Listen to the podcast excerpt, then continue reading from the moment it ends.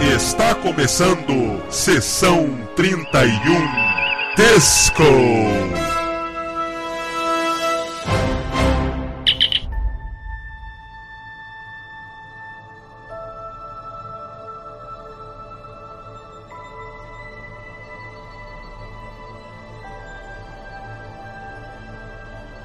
Olá pessoal, eu sou o Valdomiro e estamos começando mais um podcast. Nesse caso aqui, voltando com o Sessão 31 Disco, dessa vez estaremos comentando o segundo episódio da temporada nova de Discovery, intitulado New Eden. Mas antes de iniciar a discussão, quero deixar aqui alguns recados. Em primeiro lugar, o crowdfunding do Sessão 31 no site Padrim aonde vocês podem colaborar e se tornar apoiadores oficiais do site e dos podcasts. Tem diversas categorias, recompensas diferenciadas e conforme vem as contribuições maiores, obviamente que daí tem essas recompensas mais bacanas. Por exemplo, nas categorias mais altas, vocês podem inclusive até ter desenhos, ilustrações de personagens de Star Trek, uma vez que eu sou ilustrador, então, é, vocês podem até selecionar qual personagem de Star Trek eu faço para vocês. Fascinating. Olha só que bacana, né? Então, apoiem, galera. Vou aproveitar, agradecer e citar um apoiador, né? Um padrinho aqui do site, do Sessão 31, que é, na categoria em que ele está, ele pode ter o um nome citado aqui no podcast. Então, agradeço ao Wanderson José e o Defonso Silva. Muito obrigado, cara. Valeu. E que haja mais padrinhos e madrinhas aqui no Sessão 31, inclusive mais desses em que eu posso estar aqui citando o nome. E muito obrigado àqueles que já são apoiadores. Muito obrigado, galera.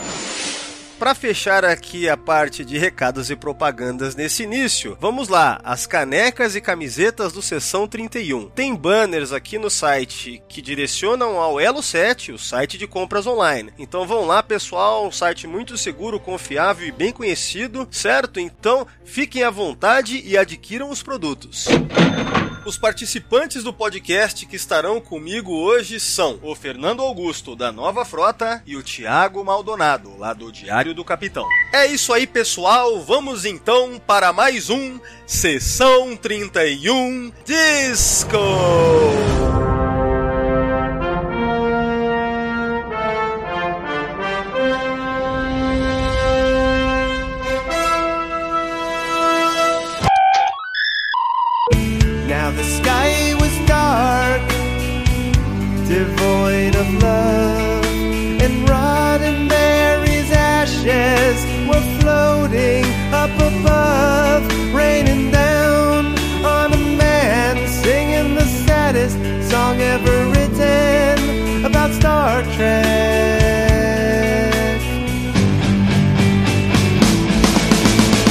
Bom, vamos lá, galera. Vamos começar a falar então do segundo episódio da temporada 2 de Discovery, o episódio chamado New Eden. Então, eu quero saber em primeiro lugar a opinião do Fernando, que não estava aí no anterior. E se quiser, inclusive, Fernando, falar de maneira bem rápida o que você achou do anterior aí, só pra né, pontuar. E aí você começa falando desse novo aí. Vamos lá, cara. Bem, assim, né? Sendo que é a segunda temporada da Netflix, a gente esperava que os personagens tivessem mais amadurecidos, mas eu achei que o Justiceiro tava legal, ele tava centrado, Só não tava matando O que, muito. que foi? Ué, você falou pra mim que a gente ia fazer um podcast de um puta seriado legal que tá passando na segunda temporada na Netflix, caralho. É, então não seria o Justiceiro também, né? Mas tudo Ah, bem. merda, tava legal o Justiceiro, porra. Ele tá batendo pra caralho. Tá bom. É que eu também, cara, eu também só come, eu só tô no, ainda não acabei nem o primeiro episódio da segunda temporada ainda, né? Ainda tô... Mas vai lá, vai lá. Tá bom, gente. Assim, ó, o, tanto no episódio passado como nesse, eu tive uma experiência muito melhor do que toda a minha experiência com a primeira temporada de Discovery. Ah, pode ser um tom que tá mais leve, pode ser que tá menos escuro. Tá, continua escuro pra caralho, mas sei lá, parece estar num tom mais divertido. As histórias estão, sei lá, caminhando de uma maneira melhor. Continua com um monte de coisa que a gente pode criticar, destrinchar, que eu tenho certeza que a gente vai fazer. Mas ambos os episódios, assim, eu não digo qual que eu achei melhor, para falar a verdade, achei que os dois são a mesma coisa. É, é assim, eles estão querendo trilhar um caminho diferente que eu queria que eles trilhassem, mas ainda continua seguindo muita coisa da primeira temporada que me incomodava. Isso não quer dizer que eu não tive uma boa experiência. Eu acho que de, de 2017 foi quando estreou, né? De 2017 para cá, foi a melhor experiência que eu tive com Star Trek oficial. Certo. E mais especificamente sobre o New Eden aí, o que, que você colocaria, cara, para começar? Olha, eu não botaria minha mãozinha nessa coisa de ficar querendo contrabalancear religião com lógica que dá merda. Dá merda por causa que as pessoas começam a levar pro pessoal tá? É... Mas assim, é, dá para fazer, claro que dá. Olha aí, Deep Space Nine quero ver, não sei se eles vão, não aliás, eu não confio nos escritores para falar que eles vão ter a mesma finesse que a galera de Deep Space Nine teve, mas de uma maneira tirando uma coisa ou outra que me irritaram bastante até, eu acho que tá caminhando para melhorar. Não tô falando, ai que, como alguns idiotas da internet, ai que lindo, maravilhoso, o episódio foi fodástico, melhor coisa, Michael é super que demais, sabe? É, não eu, eu, eu, admito que tá melhorando, eu admito que eu tô gostando mais, eu admito que coisa, mas qualquer seriado, qualquer filme, até Game of Thrones tem muito espaço para melhorar e Discovery precisa melhorar ainda muito. Isso aí. É, só queria relembrar uma coisa, você falou de, de Deep Space Nine, obviamente que é a melhor série no sentido de tentar ter explorado, aliás, de ter explorado a questão da religiosidade de alguma forma, mas a gente tem exemplos pontuais também em outro, outras séries de Star Trek. Né? Eu queria lembrar um episódio que, para mim, cara, foi um dos mais bem sucedidos nesse sentido, é, de tratar coisa ciência, ou melhor, lógica, ciência, razão versus religião e, e espiritualidade, que é aquele episódio Sacred Ground da, da Voyager, cara. Que a Janeway ao final fica até meio balançada assim e tal e a maneira como é construído isso ali, é, vale a pena, pessoal que não lembra ou não viu, não sei, vale a pena rever ou ver é, pela primeira vez. Eu acho que ali é, era esse tipo de finesse, que nem você falou, que. Aliás, é esse Sim, tipo mas... que eu espero que os caras persigam. Né? Mas é. provavelmente o próprio Sacred Ground, só para eu dar um exemplo do que eu quero dizer, com irrita muita gente. Meu pai, que é um tracker, bem tracker, só que ele é uma pessoa religiosa, ele não gostou do Ground. Eu gostei. Eu gosto do episódio. Ele não gostou exatamente por terem uh, tirado o misticismo, querem explicar a religião e tal e coisa. Não quer dizer que ele achou uma merda, tal, nada disso, ou ficou bravo com o episódio, nunca mais viu Voyager, nada desse tipo. Mas ele não gostou porque lidar com religião é complicado por natureza. Quer dizer, as pessoas se matam em várias partes do mundo por causa do nome que da, da divindade que eles acreditam, não é à toa. Por isso que eu tomo cuidado com isso. É, tem que ter uma certa sensibilidade, né? Isso, isso é fato. Para mexer com isso em Star Trek ainda que é uma visão científica assim das coisas, né? É, tá, mas antes da, a gente vai entrar e conversar bastante, entrar nisso e conversar bastante sobre isso durante o podcast. Mas de maneira geral, Fernando, seria essa a sua opinião sobre New Eden? Exato, eu não preciso ficar 40 minutos de introdução falando minha opinião animal. Caralho. Eu escutei o podcast passado, ouvinte. Vocês acham que eu não escutei? Eu escutei, Deus do céu. Olha aí, o cara que já gravou podcast também extenso, falando como se, né? Nossa, vocês exageram. É foda, né? Tá, então ok. É, vamos lá, e você, Thiago? O que, que você achou desse último episódio de STD? Vamos lá. Cara, eu tô aqui no Netflix nesse exato momento aqui para procurar essa série tão famosa, né, chamada Star Trek Discovery, né? Aí eu tô aqui nos populares da Netflix, eu tô clicando aqui, eu vejo Brooklyn Nine-Nine, né? Eu vejo Corpo Fechado, Cara, eu vejo até o filme do Godzilla 3, sabe? Como popular, mas eu não vejo Discovery. Eu vou aqui também no, em alta e tem o Beard Box, né? Você tem é, Harry Potter aqui, ó, tem até Harry Potter, Carmen San Diego, né? E eu não vejo Discovery. Eu vou no Produções Originais Netflix. Cara, eu procuro aqui, eu também não vejo Discovery, cara. Será cara, que. Eu, eu queria entender aquela, aquela, aquele, aquele artigo que a CBS mesmo lançou, que foi um sucesso de estreia. Eu queria entender, sabia? Cara, esses artigos que saem aí dizendo que é um puta sucesso, eu acho incrível, né, cara? Incrível, assim. Como que você vai ver nas ruas, assim, ninguém comenta de nada. Você vai conversar com a galera em qualquer lugar geek, nerd, ninguém. Cara, a grande. Majoritariamente as pessoas sequer sabem que tem uma nova série de Star Trek, sei lá, cara. Cara, a Netflix não fez. Sabe quando a, a série vai ser lançada? eh, sempre tem. Lá em cima fica rolando o trailer da série. Não teve dessa vez com a Discovery, entendeu? É, sei lá. Vocês querem Então- entrar um pouco nessa, nessa polêmica aí, cara? Vocês querem? Alguém? O Fernando, vamos lá. Ah, é, podemos falar sobre isso. Eu não, eu, eu, eu não fujo de assunto e eu sou sempre sincero com a minha opinião, cara. Independente de.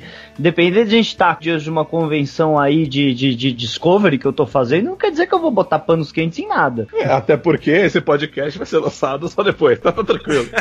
Não, não, eu é vou. isso? Não, eu vou, eu vou me certificar que isso saia antes, pode ter certeza. Ah, que bom, que bom. Então vamos lá. E aí, Fernando? Fala aí sobre o. Porque a gente andou vendo Minha muitas opinião. notícias aí sobre isso. Olha, minha opinião é o seguinte: colocar Star Trek no CBS All Access nos Estados Unidos, que é a maior fandom de Jornada das Estrelas, é uma cagada absurda, tá? CBS All Access é fraco. Aliás, vocês sabem por que, que existiu inicialmente o CBS All Access? Agora vocês vão odiar esse programa, é, esse a serviço para sempre. Ele foi criado para fazer cobertura 24 horas do Big Brother dos Estados Unidos. Nossa, cara. Sério mesmo? Nossa, eu escutei tesão, o hein? pessoal do Midnight Edge falar isso, não verifiquei a informação, mas é possível, se eles estão falando, eu acredito, pra falar a verdade. Olha aí. né? É, bom, na verdade o Midnight's Edge acerta em sua maioria, né? Não é sempre, mas majoritariamente eles acertam no- nos, quando eles falam que são rumores, assim, realmente você vê que depois acontece, tá lá, é comprovado, né? É. Muitas coisas. Mas, assim, a- a- tem várias coisas que a gente suspeita, por exemplo, eles falam que os números cresceram muito, mas eles dão em porcentagem. Peraí, Cresceram ele- eles quem? Você fala assim? Eles, a CBS. A CBS fala que os números cresceram muito. Eu acredito que os números cresceram. Por quê? Porque eles estavam sem conteúdo nenhum e de repente eles têm conteúdo de novo. Então é claro que os números cresceram, não duvido disso. Agora, em comparação a quanto? Cresceu de quantos números? E se cresceu tanto, por que, que a, a Sonica Martinguinho acabou de fazer uma propaganda falando que eles vão dar, tipo, os dois episódios de graça do CBS All Access e lançaram no YouTube o primeiro episódio É, no no livre. Yu- Peraí, no YouTube eu acho que só no Canadá e Estados Unidos, Americano. provavelmente, é, né? exato. Os Pra pa- ou tá seja, bloqueado. É, ou seja, onde o Netflix não distribui, no YouTube você tem como acessar gratuitamente o episódio Brother, né? O primeiro da Season 2. E isso faz poucos dias da gravação desse podcast, né? E aí o que muita gente especula. Eles assim, lançaram, eles lançaram o episódio 1, é, coisa de 12 horas depois do episódio 2 ter saído no CBS Access. E eles jamais poderiam soltar para países que eles têm contrato de exclusividade com a Netflix, né? É, mas a questão principal de tudo isso, né, que a gente discutiu bastante esses dias aí em off, é que, na verdade, é, isso mostra algo esquisito, né? Quer dizer, como é que você tá dando de graça? Será, quer dizer, será que esse produto então não está sendo um sucesso e isso pode ser então um desespero para atrair assinantes? Ó, vamos dar esse episódio de Olha, graça aí. Do mesmo, do mesmo jeito que pode ser isso, pode ser que eles têm tanta confiança que o negócio tá bom que os fãs que não estão querendo pegar vão ver e vão pagar. Pode ser também? Claro que pode ser, não tô falando que não. Mas É, a primeira a gente... temporada eles liberaram o, o, o piloto, né? Também Não, de graça. É, não mas, então. o, mas aí que tá, Fernando. A balança acaba pendendo pro outro lado, ou seja, para que não é um sucesso, quando a gente vê os números de visualizações, não é?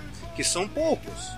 É, os números de visualização que eu, que eu tinha na, no sábado, quando eu vi, era coisa de 130 mil. É um número muito fraco para um negócio exclusivo que tava pro cinematográfico solto no YouTube. Sim. Falou, o- falou o idiota que tem 200 visualizações dos vídeos do YouTube Não, dele. não, não, sim, não, não, mas pode é- ser essa, né? Não, não, mas assim, a questão é comparar com coisas do nosso universo aqui. Você pega um canal enorme brasileiro, tipo Porta, do, Por- Porta dos Fundos, ou então lá do qualquer coisa do Jovem Nerd lá. Cara, você tem visualizações de 500 mil, sei lá, 800 mil, não sei. Star Trek, a marca, com episódio novo, tá É, com, nos cobra- Estados Unidos com menos de 200 mil, é, é um. Cara, realmente. É, Cobra Kai não dá pra comparar que já tem um ano, mas eles passaram, eu acho que já passaram dos 20 milhões, né? Então é um negócio foda. É, é, é, é número Game of Thrones dos caras, de verdade. E não tem como disfarçar, porque qualquer um entra lá e olha, né? É, é Mas assim, ah, do mesmo jeito que pode ser, é, é, você olha o sangue na água e fala, é, tem coisa errada aí. Pode estar indo super bem e ainda assim não ser o esperado. É, por exemplo, por exemplo, vai, vou dar uma, um exemplo com o Star Trek Beyond. Star Trek Beyond fez 300 milhões. 300 milhões é dinheiro pra porra. É, só que é o orçamento, pra qualquer né? filme falar, caralho, É, orçamento. só que aí vai o problema, que o orçamento do filme era coisa de 150 milhões a quase 200 milhões, eu não lembro o número exato. O que faz com os 300 milhões, na verdade, não ser lucro, ser prejuízo, porque se um filme tem um orçamento de 100 milhões, para ele dar lucro é a partir dos 200 milhões por causa de todas as distribu é, distribuições do caralho. Então é a mesma coisa. Pode estar tá tendo números muito bons e não ser ainda o suficiente para eles querem mais. Pode estar tá sendo uma merda, pode estar tá sendo uma merda, ou eles têm tanta confiança no taco deles que eles estão soltando mesmo, mas eu duvido, é, é, eu, eu não acredito no Alex Kurtzman. É. O Alex Kurtzman falou para mim que não era o cano Into Darkness. O Alex Kurtzman falou que a gente nunca ia ver o Spock em Discovery. O Alex Kurtzman falou que não era uma história sobre a Enterprise. Então eu não frio no Alex Kurtzman. É, cara, porque. Ele, de, ó, e ele também pensar. falou que o filme da Múmia era bom, que era dele. Ó, eu, eu fico. Eu, é, ele falou que ia é, conseguir emplacar um universo cinematográfico coexistindo ali, que seria o do Dark Universe, né? Então, é, assim. Foi cancelado é, no primeiro filme. Se você pega. Cara, se você pega, tipo assim, voltando lá atrás em 2017, o que era. O que parecia pra gente que era Discovery, que era Capitão Giorgio com a Michael lá, a gente não sabia ainda como é que eram as coisas direito, mas parecia que esse era o crew. E aí, passado aí uma temporada, o capitão da nave é o Pike, cara. Aí você vê que as coisas parecem tipo medidas meio desesperadas, né? Trazer Spock já, Capitão Pike. Cadê aquela coisa lá das duas mulheres na ponte? Agora não, vamos recorrer ao, ao capitão que os trackers mais antigos gostam, porque, sei lá, parece. Me fica essa impressão de desespero mesmo, sabe? É, então eu acho muito esquisito nesse sentido. Aliás, eu, deixa eu comentar do Pike, já que vocês falaram que eu não tive a chance na semana passada. Então ah, você eu não vai ter adorei chance. o Pike. Não, eu adorei o Pike, eu adorei o Pike, eu achei que ele tá ótimo, gostei bastante do ator, mas uma crítica que foi feita por vocês e pela internet em geral é que aquele não é o Pike, aquele é o Kirk. E eu concordo com isso. E outros, eu... e outros canais, e outros canais aí que eu até concordo, dizem que não é nem o Kirk, que na verdade é o Ed Mercer, entendeu? o que seria não, até mas... mais irônico, né, cara? Pra quem não sabe aí, quem tá ouvindo, é, Ed Mercer é o capitão de The Orville, né? Seth MacFarlane mas, aí. Então... Eu gosto desse estilo de capitão, por isso que esse estilo de capitão ia me conquistar. Mas eu também concordo que o Pike que a gente vê na série clássica é um cara muito mais sério do que esse. Sim, sim. Tem toda aquela questão que a gente falou sobre é, quando ele saiu do Hunter, né? Quando o Hunter isso. saiu, o próprio Nimoy, ele shifted, né? Ele, opa, vamos me adequar a esse cara aqui que é mais expansivo, isso. que é o Shatner. Então, Mas... é tudo aquilo, né? É, mas pra todo mundo que tá escutando, não quer dizer que eu não gostei, que eu tô xingando o Pike, para falar o Pike tá sendo a minha coisa favorita na segunda temporada. Só que eu tenho, apesar de eu gostar, eu tenho consciência que tá errado. Esse é um problema de muita gente não entende. Que você acha só porque você gostou, tudo que eles fazem é pode estar tá, tá lindo, cara, maravilhoso. Mas sabe o que acontece, cara? Essa é uma era, uma época, vai, uma época de extremos, né?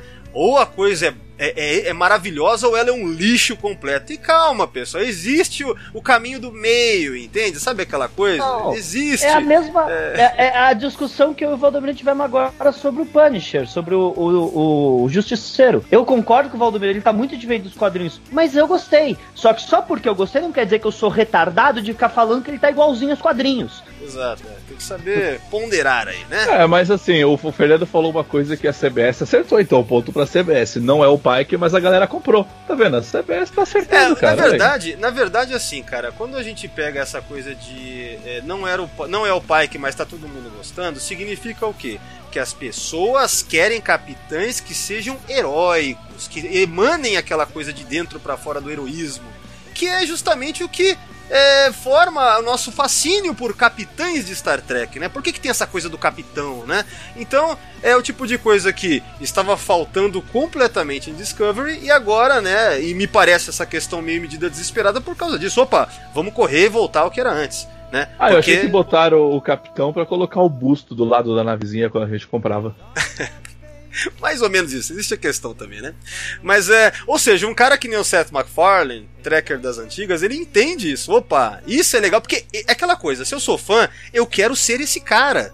Quando você começa a ver Star Trek, você quer ser o capitão, cara. Você quer pensar que nem ele, decidir as coisas firmemente que nem ele, ser justo, tão justo quanto ele, sabe? Então, é natural pra Trekker é isso, não é verdade? Então, é, a gente pega e coloca um Lorca, que apesar de ser um personagem muito. Era um personagem muito interessante até morrer, não era um capitão de Star Trek como a gente quer ver capitaneando uma série de Star Trek, né? É diferente você ter o capitão da Equinox num episódio lá em que ele é visto como algum, alguém rogue, né? É fascinante por causa disso, mas você botar na frente ali da série e ainda me falar que tá certo, estão certas as atitudes, e aí que mora o, a confusão da galera, na minha opinião, quando elogiava demais e tentava justificar tudo que o Lorca fazia, dizendo, ah, mas é guerra, mas é guerra, né? Vocês lembram dessa época? Todo mundo, essa galera, né, tipo... É, eu lembro, é, E eu- guerras isso. é desesperado. É, e tem outra coisa, eu tô observando que quando eu gravo minhas lives e nos comentários, muitos fãs ainda comentam assim, mesmo que gostou que não gostou, a série ainda não tem uma identidade. E parada, sabe? A gente É. tá com dois episódios e você ainda não vê uma identidade. A série não tem uma identidade. E isso que você falou é o que dá a identidade na série. Tá, eu só queria agora lembrar uma coisa, viu? Já tá dando 40 minutos de introdução, eu nem falei ainda minha, minhas opiniões de maneira geral. E deu o mas é Thiago porque também. a gente entrou em assuntos diferentes, tá? A gente entrou em outros Olha aí, assuntos, e não porque é o geral. Tá, e o Fernando na Vai introdução falar de a sua 40 opinião e vai minutos. embora então. Não, mas não era você? Você não falou, né, Thiago? Você só fez piada aí. Eu já passei, eu já saí. Não, eu o já saí da Thiago. minha introdução. Você Não. que me chamou de volta. Não, caralho, o Ah, é, Thiago. o Thiago falou piada e não, eu não deu. o É, Thiago falou foda, bosta viu? Vamos lá, nenhuma. É Thiago. por isso que essa porra não, não vai pra lugar nenhum, cara. Vamos lá, vamos lá. É, vamos lá, eu resumo rápido então. Eu não gostei do episódio, tá? Ele pode ter parecido um episódio mais tracker porque ele usou a mesma fórmula que a gente tá cansado de ver em ficção científica e até mesmo Star Trek. Você entendeu? Ele continua com os erros do universo tracker, sabe? Que é pra você manter uma, um, tipo, o universo de Jornada Estrelas funcionando, ele continua com esses erros. Ele, ele forçou uma- um final heróico, entendeu? Que talvez não precisava. E eu achei o episódio muito ruim. Eu achei ruim. Ainda não me convenceu esses dois episódios. Ainda achei muito fraco. Certo, mais alguma coisa pra agora? Não, eu quero destruir no, quando eu vou falando. Isso aí, cara. Tá. É, então eu, no meu caso, a primeira vez que eu vi, é, eu vi com muita má vontade, isso prejudicou a minha experiência. É, assim que a Tilly apareceu, eu já queria, tipo, também, ah, que bosta, né? Toda hora eu parava, ficava vendo no WhatsApp, sei lá, eu tava sem paciência, cara. Mas aí eu fui acompanhando e eu pensei, bom, é, tá melhor, tá melhor. Acabou o episódio, eu pensei, é, não concordo com um monte de coisas, mas tá melhor. Beleza. Aí depois, hoje, eu fui assistir de novo pro podcast. Agora, dessa vez, tipo, sem preconceitos, mente aberta e tal.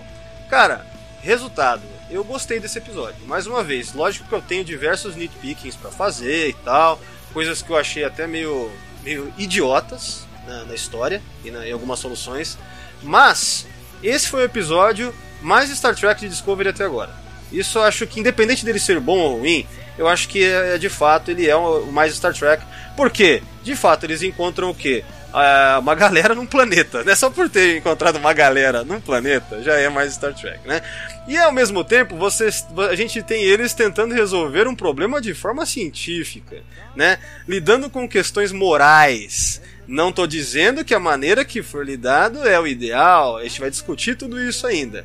Mas tivemos um capitão heróico. Tudo bem que eu vou criticar muito o Pike nesse episódio, porque na verdade eu tinha gostado dele no anterior, mais uma vez, não como o Pike, mas como um Ed Mercer genérico, um Kirk genérico, eu tinha gostado dele bem. Né?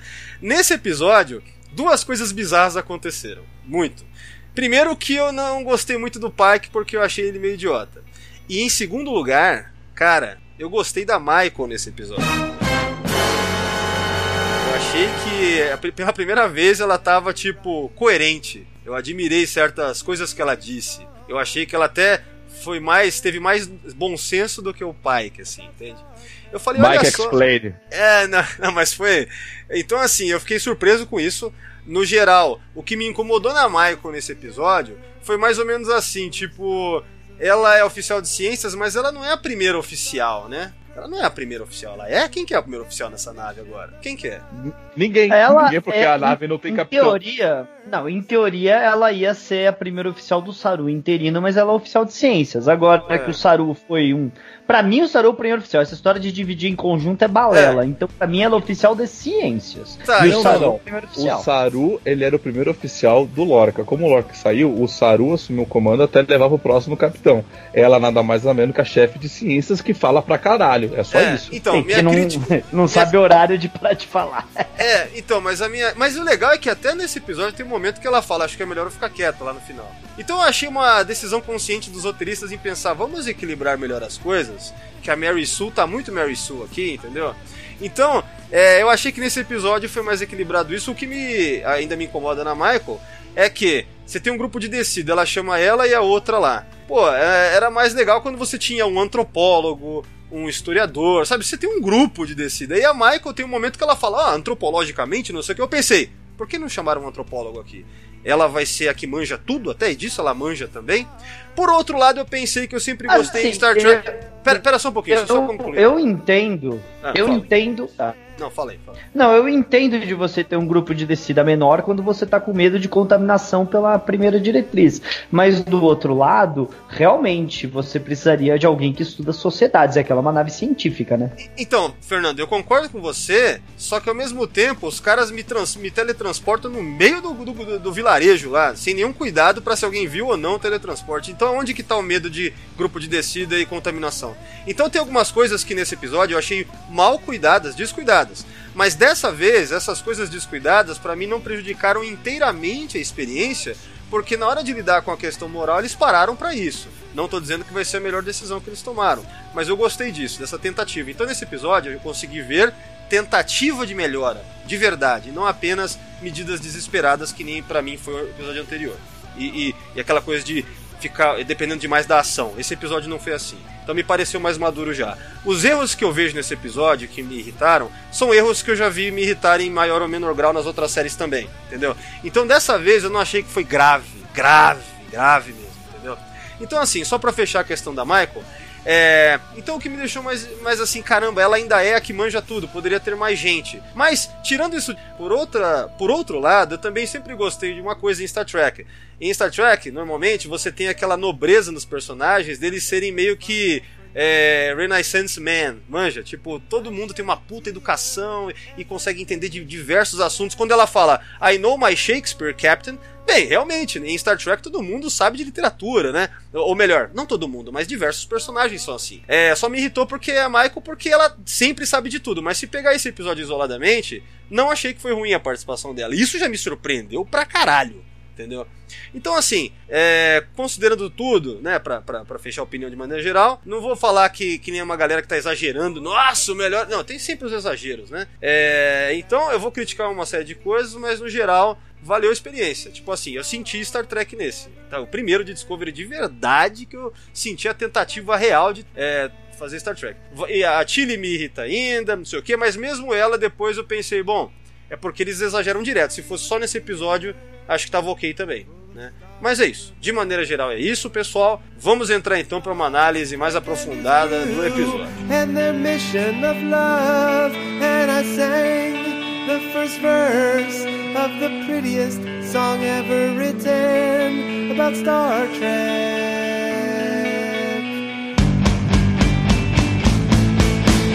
É, seguinte, como no, no podcast anterior o Thiago meio que foi o cara que andou dando uma conduzida aí, eu queria me aproveitar desses serviços de novo aí, Thiago. Quebra essa aí, vai lá. O que, que a gente vai falar agora? Quer fazer, pegar cena a cena? O que, que você prefere, cara? Você podia ter me avisado que eu já tinha. Já, já tava sol, eu só tava. Eu já tava soltando a cena aqui pra discutir. Cara, eu tô meio preguiçoso, eu quero me apoiar aí, vai. Me apoiar em alguém aí, vai lá. O que, que a gente faz? Só- Bom, É, não- a não ser. a não, não, não, nem precisa. Vamos fazer o seguinte, ó. Eu queria comentar, então, já de início, que eu gostei do teaser. Veja bem, já, já vou começar criticando na verdade. Todo aquele papo do Spock lá, tal, aquilo lá pra mim não dá mesmo. Spock em Discovery. E acho que foi por isso também que eu gostei mais desse episódio. Não teve muito lance de é, mistério, do, é, do- assim, em relação ao Spock nisso tudo aí. Tem só aquele comecinho. Então aquela conversa da Michael com o pai, que tal, não sei o que. Mas depois, quando tem o lance na ponte, aí para mim fica interessante e eu gostei quando eles falam lá que a mensagem vem de 200 anos atrás e daí meu, é legal trazer de volta a questão da Terceira Guerra Mundial. Eu achei que teve uma conexão muito legal com First Contact e quem dirige esse episódio é justamente o Frakes, né?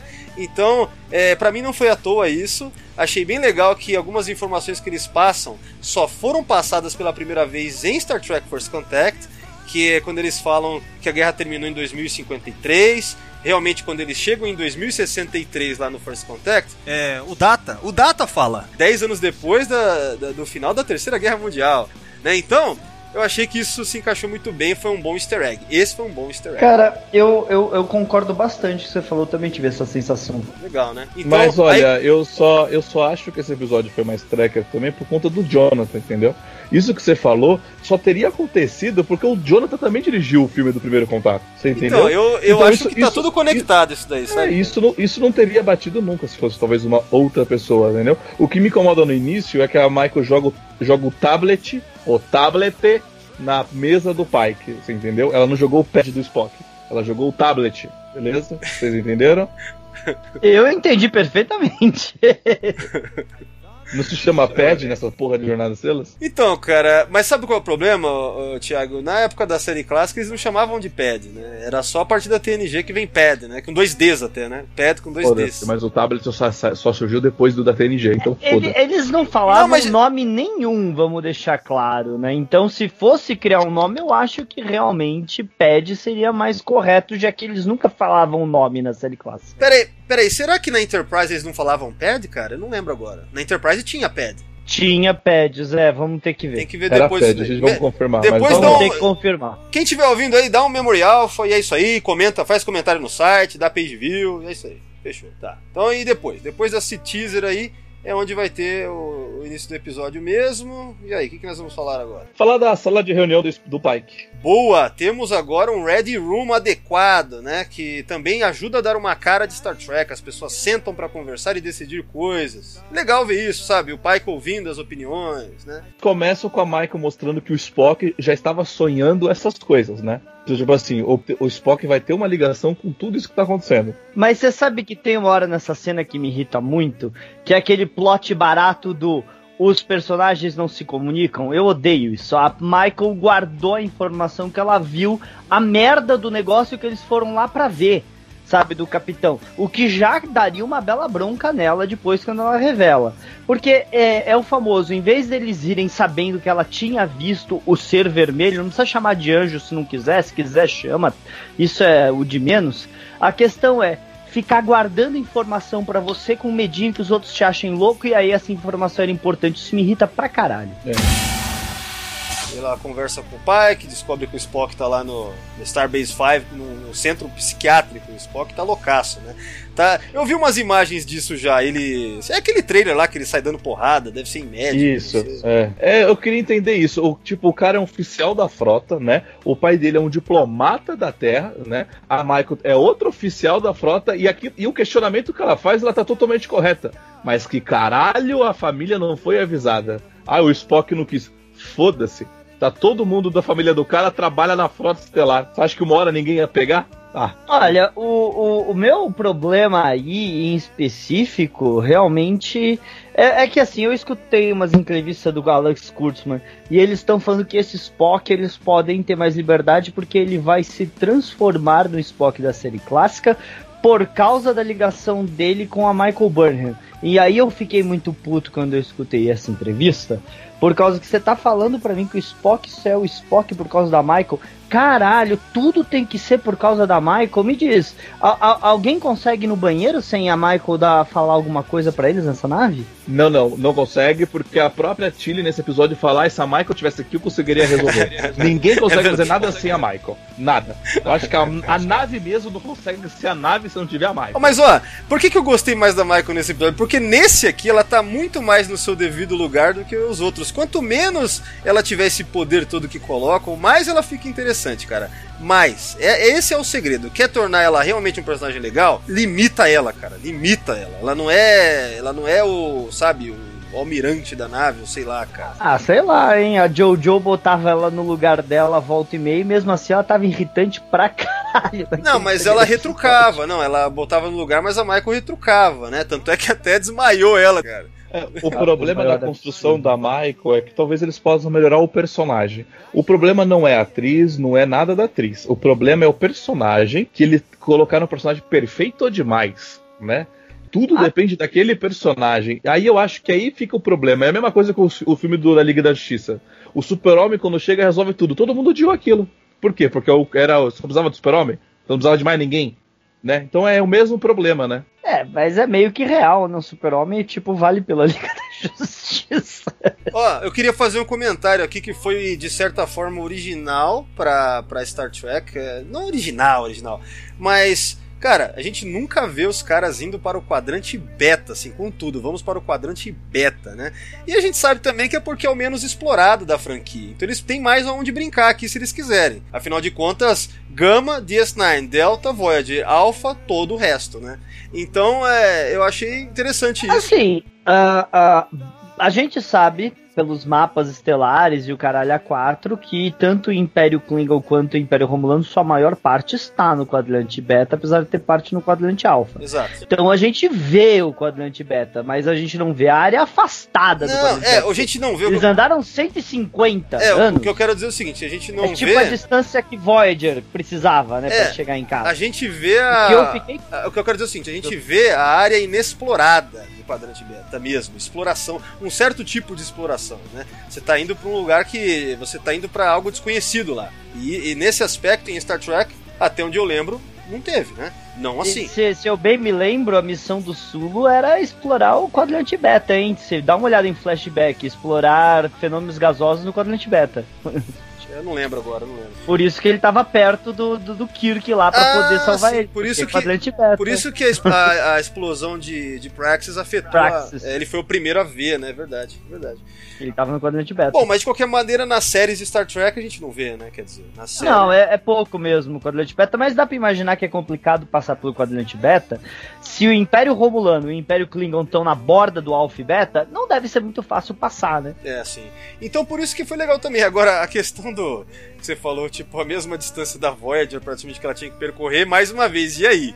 Como é que eles vão enterrar essa tecnologia pra que não seja um furo no futuro, isso daí, né, cara? Ah, pra mim aquilo, eu já falei que pra mim isso é o New Canon e não é o Universo Prime. De novo, eu não confio no Alex Kurtzman falando pra mim que é Prime, porque eu não confio nele. Mas a questão é que isso me irritou um pouquinho, porque eles podiam ter falado 5 anos e ia ser o mesmo resultado de 150. Sabe porque falavam, não, mas isso aqui tá a 5 anos de distância no quadrante beta. Aí você fala, porra, é longe pra caralho 5 anos. Agora você fala 150, parece que é pra dar tapa em Voyager mesmo. E isso é foda. Não, isso é foda. E é um dos problemas, mais uma vez, de quererem colocar 10 anos antes de Kirk Spock, né? Tal, aquelas coisas, né, cara? Se fosse uma série século 25, ok. Mas, cara, pensa bem. Todas as raças absurdamente mais poderosas que a federação que a gente conheceu. É. o- os. Ai, cacete. Ah, tem- tem- tirando os iconianos que voavam pra onde quiser, a gente viu até aquela raça do, do- dos, dos dinossauros, que eram mais poderosos que a federação de longe. Assim, Ninguém do, tem. do episódio Distant Origin, lá da, da Voyager. É. Ninguém tem uma tecnologia tão absurda dessa. E, cara, é, é, é mais foda do que a dobra quântica lá que se transforma Não, pra pera te- aí. transporta em Então, qualquer peraí, então, então, aí a gente já vai entrar em especulações que estão rolando aí, que eu, inclu- eu, inclusive, andei pensando bastante sobre isso, ah, sobre, por exemplo, vamos colocar aí rapidamente, as duas espécies que mais estão comentando por aí, né, e que eu pensei também. Em primeiro lugar, a galera tá falando muito de preservadores, certo? Realmente seria interessante.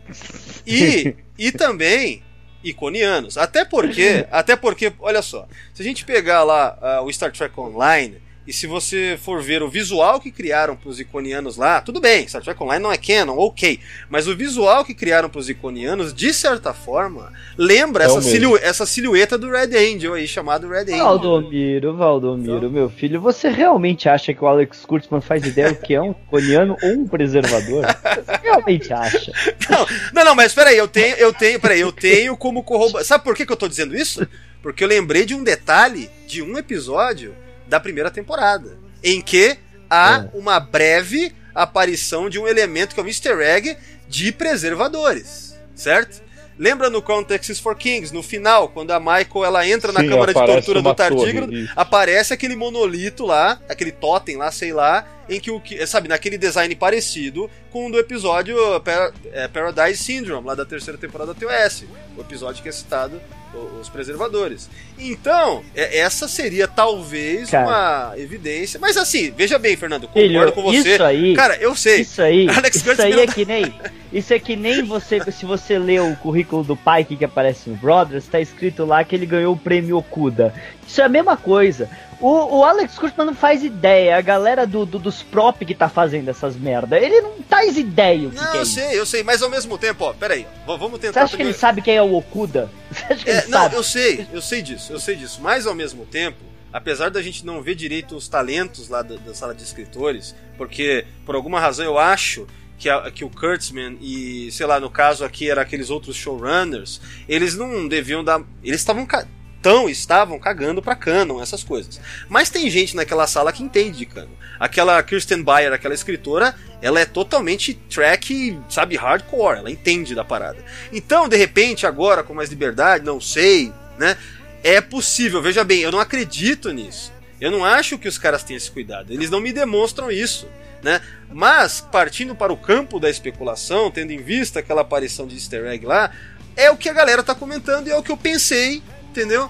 Eu acho que seria interessante, sei lá, né? Mas ao Bem, mesmo se você tempo quer é falar que são os iconianos, se eu bem me lembro, os iconianos eram famosos por ter portais pela galáxia inteira, o que fez eles terem um império vasto que desapareceu, ninguém sabe por quê.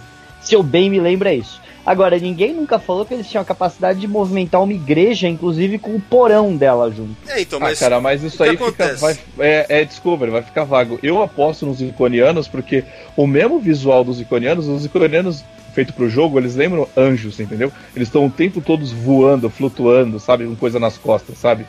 Talvez eles possam usar isso. É, é só, uma que... é- é, é só uma é questão só- de talvez. É só uma questão de É. talvez. Mais uma vez, eu também, cara, eu concordo. Eu não confio em nenhum desses caras, cara.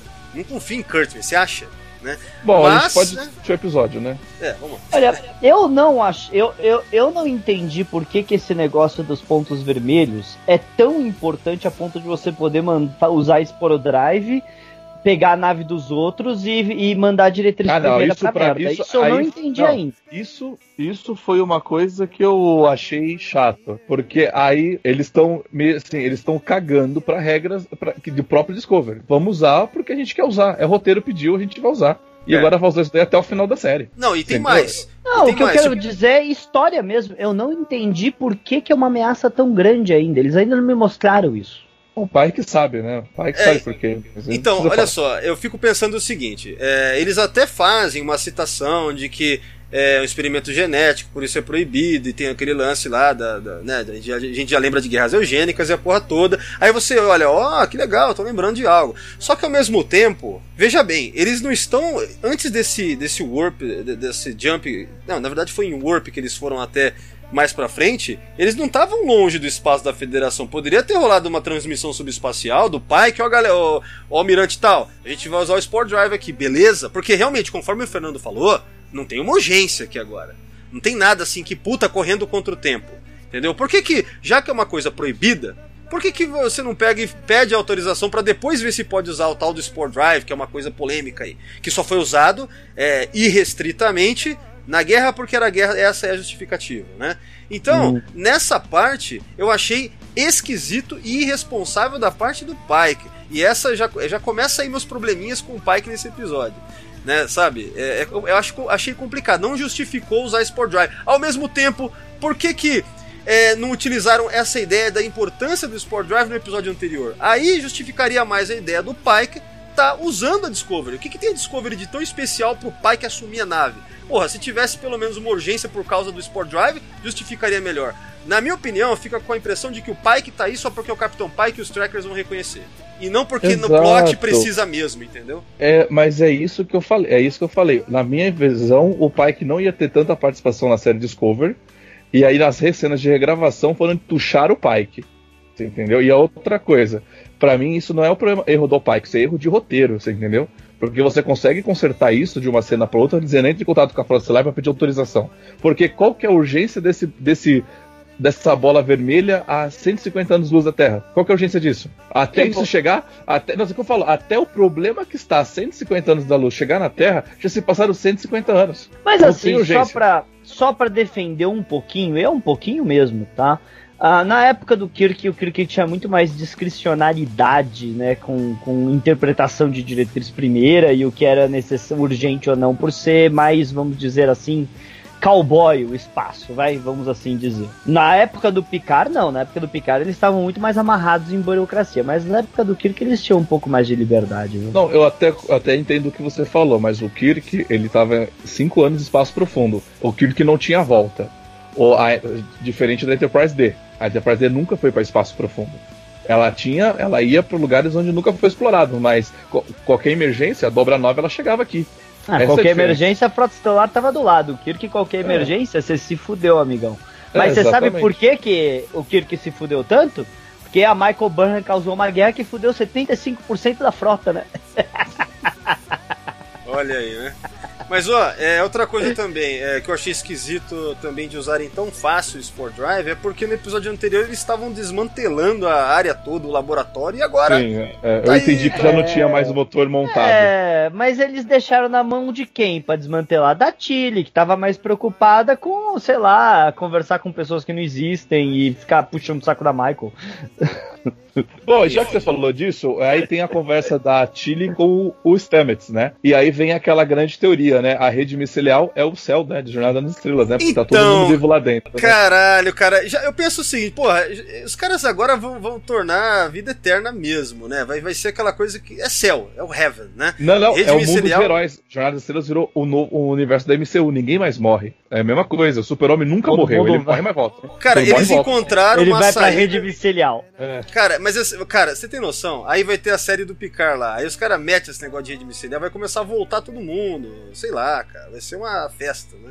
É, então, mais uma vez, esse lance de rede Eu ainda- micelial. E eu ainda estou esperando alguma merda, porque eu acho, eu acho que esses caras estão envolvidos com a rede micelial que vai aparecer e a caralhada dos tardígrados e tal. Eu acho que ainda vai ter uma merda que vai fuder com toda essa rede micelial, vai acabar com o acesso e é por isso que vai Voyager nunca usou. Algum jeito eles têm que dar, eles não podem ser tão irresponsáveis. Você, quer dizer que eles não podem continuar sendo, né? Irresponsáveis. Ah, ok, eles foram bastante criando essa pseudociência aí. Mas Eu a acho questão. que a rede micelial vira NEC. Não, eu acho que a rede micelial vai, vai- al- algum corte de acesso vai ter, sabe? Alguma coisa vai fazer com que não seja mais possível acessar a rede micelial. Bom, eu tava lembrando, no final da primeira temporada, lembra que tinha uma espécie de matériazinha vermelha dentro da rede micelial lá quando foi infectada lá no universo do espelho, lembra? Será que não tá conectado com essa porra aí, cara? Porque era vermelho, Você lembra? você quer, você quer conectar com o filme de 2009, é? Não, não, não, não, veja bem. Alex Kurtzman? Não, não, eu não usei o termo matéria vermelha, matéria vermelha. Eu tô falando que tinha alguma coisa lá, material vermelho, né? Lembra quando aparece lá o Stamets Mirror, né? Olha, eu lembro, eu, eu- porque tipo, eu tava pesquisando umas imagens lá pra fazer o negócio lá do que vai ter a palestra da rede micelial de Salvador no Starcom, e eu achei umas, uma- umas imagens dela toda sendo toda vermelha, presa num universo assim e tal, e eu acho que foi tirada de alguma tela da nave, sabe? Alguma coisa assim que eu tava procurando. Então eu acho que realmente já foi mostrada como sendo vermelha. Cara, o que eu achei interessante na cena seguinte é que me dá a impressão que os caras de Discovery já não estão mais levando. Sabe quando os caras já estão vendo que a ideia de rede micelial é ridícula, mas já assumindo? Aí eu achei legal. Porque quando o pai que, ó, se você tá me dizendo que tem um highway de, de cogumelos, eu vou acreditar. Não precisa me explicar o Technobabble, não, né? Então, é, eu achei Ah, legal mas, isso daí. cara, isso é porque o Valdo, o Valdo, ou isso é porque o pai que tá falando coisas que os fãs estavam falando, isso é claro, que nem ele falar abaixo suas expectativas, Sim, sim, sim. mas sei lá o que. É quando ele dá aquela. Isso é, isso é a piscada pra, pra, pro público, sabe? Eu olhei pro público e falou, haha, é, é isso. Cara, Se você tá falando que essa nave viaja com cogumelo, eu não quero explicação. Cara, isso é legal. É uma coisa, esse Pike da Discovery, ele é tipo o, o pra acalmar o fã mesmo. Ele até fala que nem o fã, né, nessas horas, né, cara? Isso é legal. Aí que você vê que realmente é um remendo. Esse Pike é um remendo em Discovery. Jamais que essa série tivesse recebido só elogios na temporada anterior, jamais que meteriam ele aí já no comecinho da segunda temporada e falando dessas coisas. É Mas vamos lembrar, o Pike obrigatoriamente é finito em Discovery. Ele não pode continuar, ele tem que voltar para Enterprise eventualmente. E aí, quem vai assumir? Apesar de eu achar que o Saru seria uma boa escolha, eu não, eu não acredito que o Saru vai continuar sendo capitão. Ah, cara, eu acho que o Saru ele funciona como um personagem. É que nem mais ou menos, mesmo na série clássica, vai. O Spock não seria um... não seria uma série legal com o Spock como capitão. Eu vejo mais ou menos assim, Saru como capitão não, não seria legal, cara. Sabe? Não, tem gente que acredita. Eu não, eu, eu acho que seria mais interessante achar o Lorca do universo real e botar ele na cadeira. É, seria, né? E daí ele sendo um cara bacana e não aquele asshole, né? O que seria interessante você ver o problema da tripulação com ele. A Frota Estelar falando essa é tua nave e a tripulação não confiando nele por causa do- da experiência com o antigo Lorca. Sim, é, seria interessante. Poderia criar um conflito legal. Mesmo porque eu acho o ator Jason Isaac foda. O que tá acontecendo aqui, me parece, é, é tipo isso. Vamos botar esse cara pra equilibrar as coisas, sabe? Vamos botar um cara bem mais é, que nem capitão clássico, assim, pra dar aquela acalmada, sabe? Tipo, assentar o terreno pra depois, né? Você botar um capitão que vai ser o capitão da. Mas aí é que é foda, né? Por que, que já não começaram a série direito? E, e aí é que vem, né? Começaram tudo errado, aí tem que ficar esses remendos agora. É a minha impressão é essa. Mas então, é, e agora, Thiago? O que, que a gente fala aí? Ah, cara, vocês. Na verdade, a gente discutiu tudo. Tem a próxima cena, que eles entram lá realmente nos Sporo Drives, chegam no lugar, o pai que faz aquela cara, ai meu Deus, quase vomitei. E aí eles chegam no planeta com quatro anéis, né? Três anéis, né? E já começam a discutir a missão, né? Então, aqui que termina o teaser, cara. Puta, eu achei. Isso! Cara, eu longo, achei, cara. eu achei esse teaser muito bom, cara. É o jeito que termina. A parte toda falando de Spock pra mim é um saco, é, mas o resto eu falei, opa, estou vendo o Real Track. Fiquei com essa impressão, tô vendo o Real Track aqui, cara. E o que Cara, eu gostei, eu vi o o que eu teaser. gostei bastante, o que eu gostei bastante, cara, foi o Não, o Stamets ô, saindo Fernando. da Espera só um pouquinho. Teaser é, é até chegar a abertura. É o teaser. Ah, tá. Entendi o que você quer dizer antes da temporada. Eu achei que vocês estavam falando tipo de um teaser trailer que Não, porque não. eu tava passando e eu não assisti. Não, teaser Não, é não. até a abertura. O cara vê série É. há 40 anos e não sabe disso. É foda.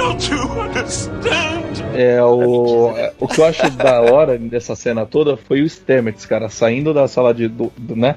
Da salinha do Sporo Drives com aquela cara de tipo, eu ouvi o meu marido, ouvi alguma coisa. Aí a Tilly foi falar com ele e falou: Não, Tilly, agora não. Isso eu gostei bastante, Ó, cara. tem uma. Quando começa, quando começa o primeiro ato, né? Quer dizer, não existe mais essa coisa de primeiro ato, é um ato inteiro, não tem comercial, né? Pelo menos acho que não tem mais, né? CBS All Access eu não sei como é que é. Mas a questão é a seguinte: pós-abertura, a Michael ela dá uma aulinha, ela, ela fala da Terceira Guerra Mundial. É uma cena de exposição, tá? Nesse, nesse caso, não dá pra criticar quando ela fala.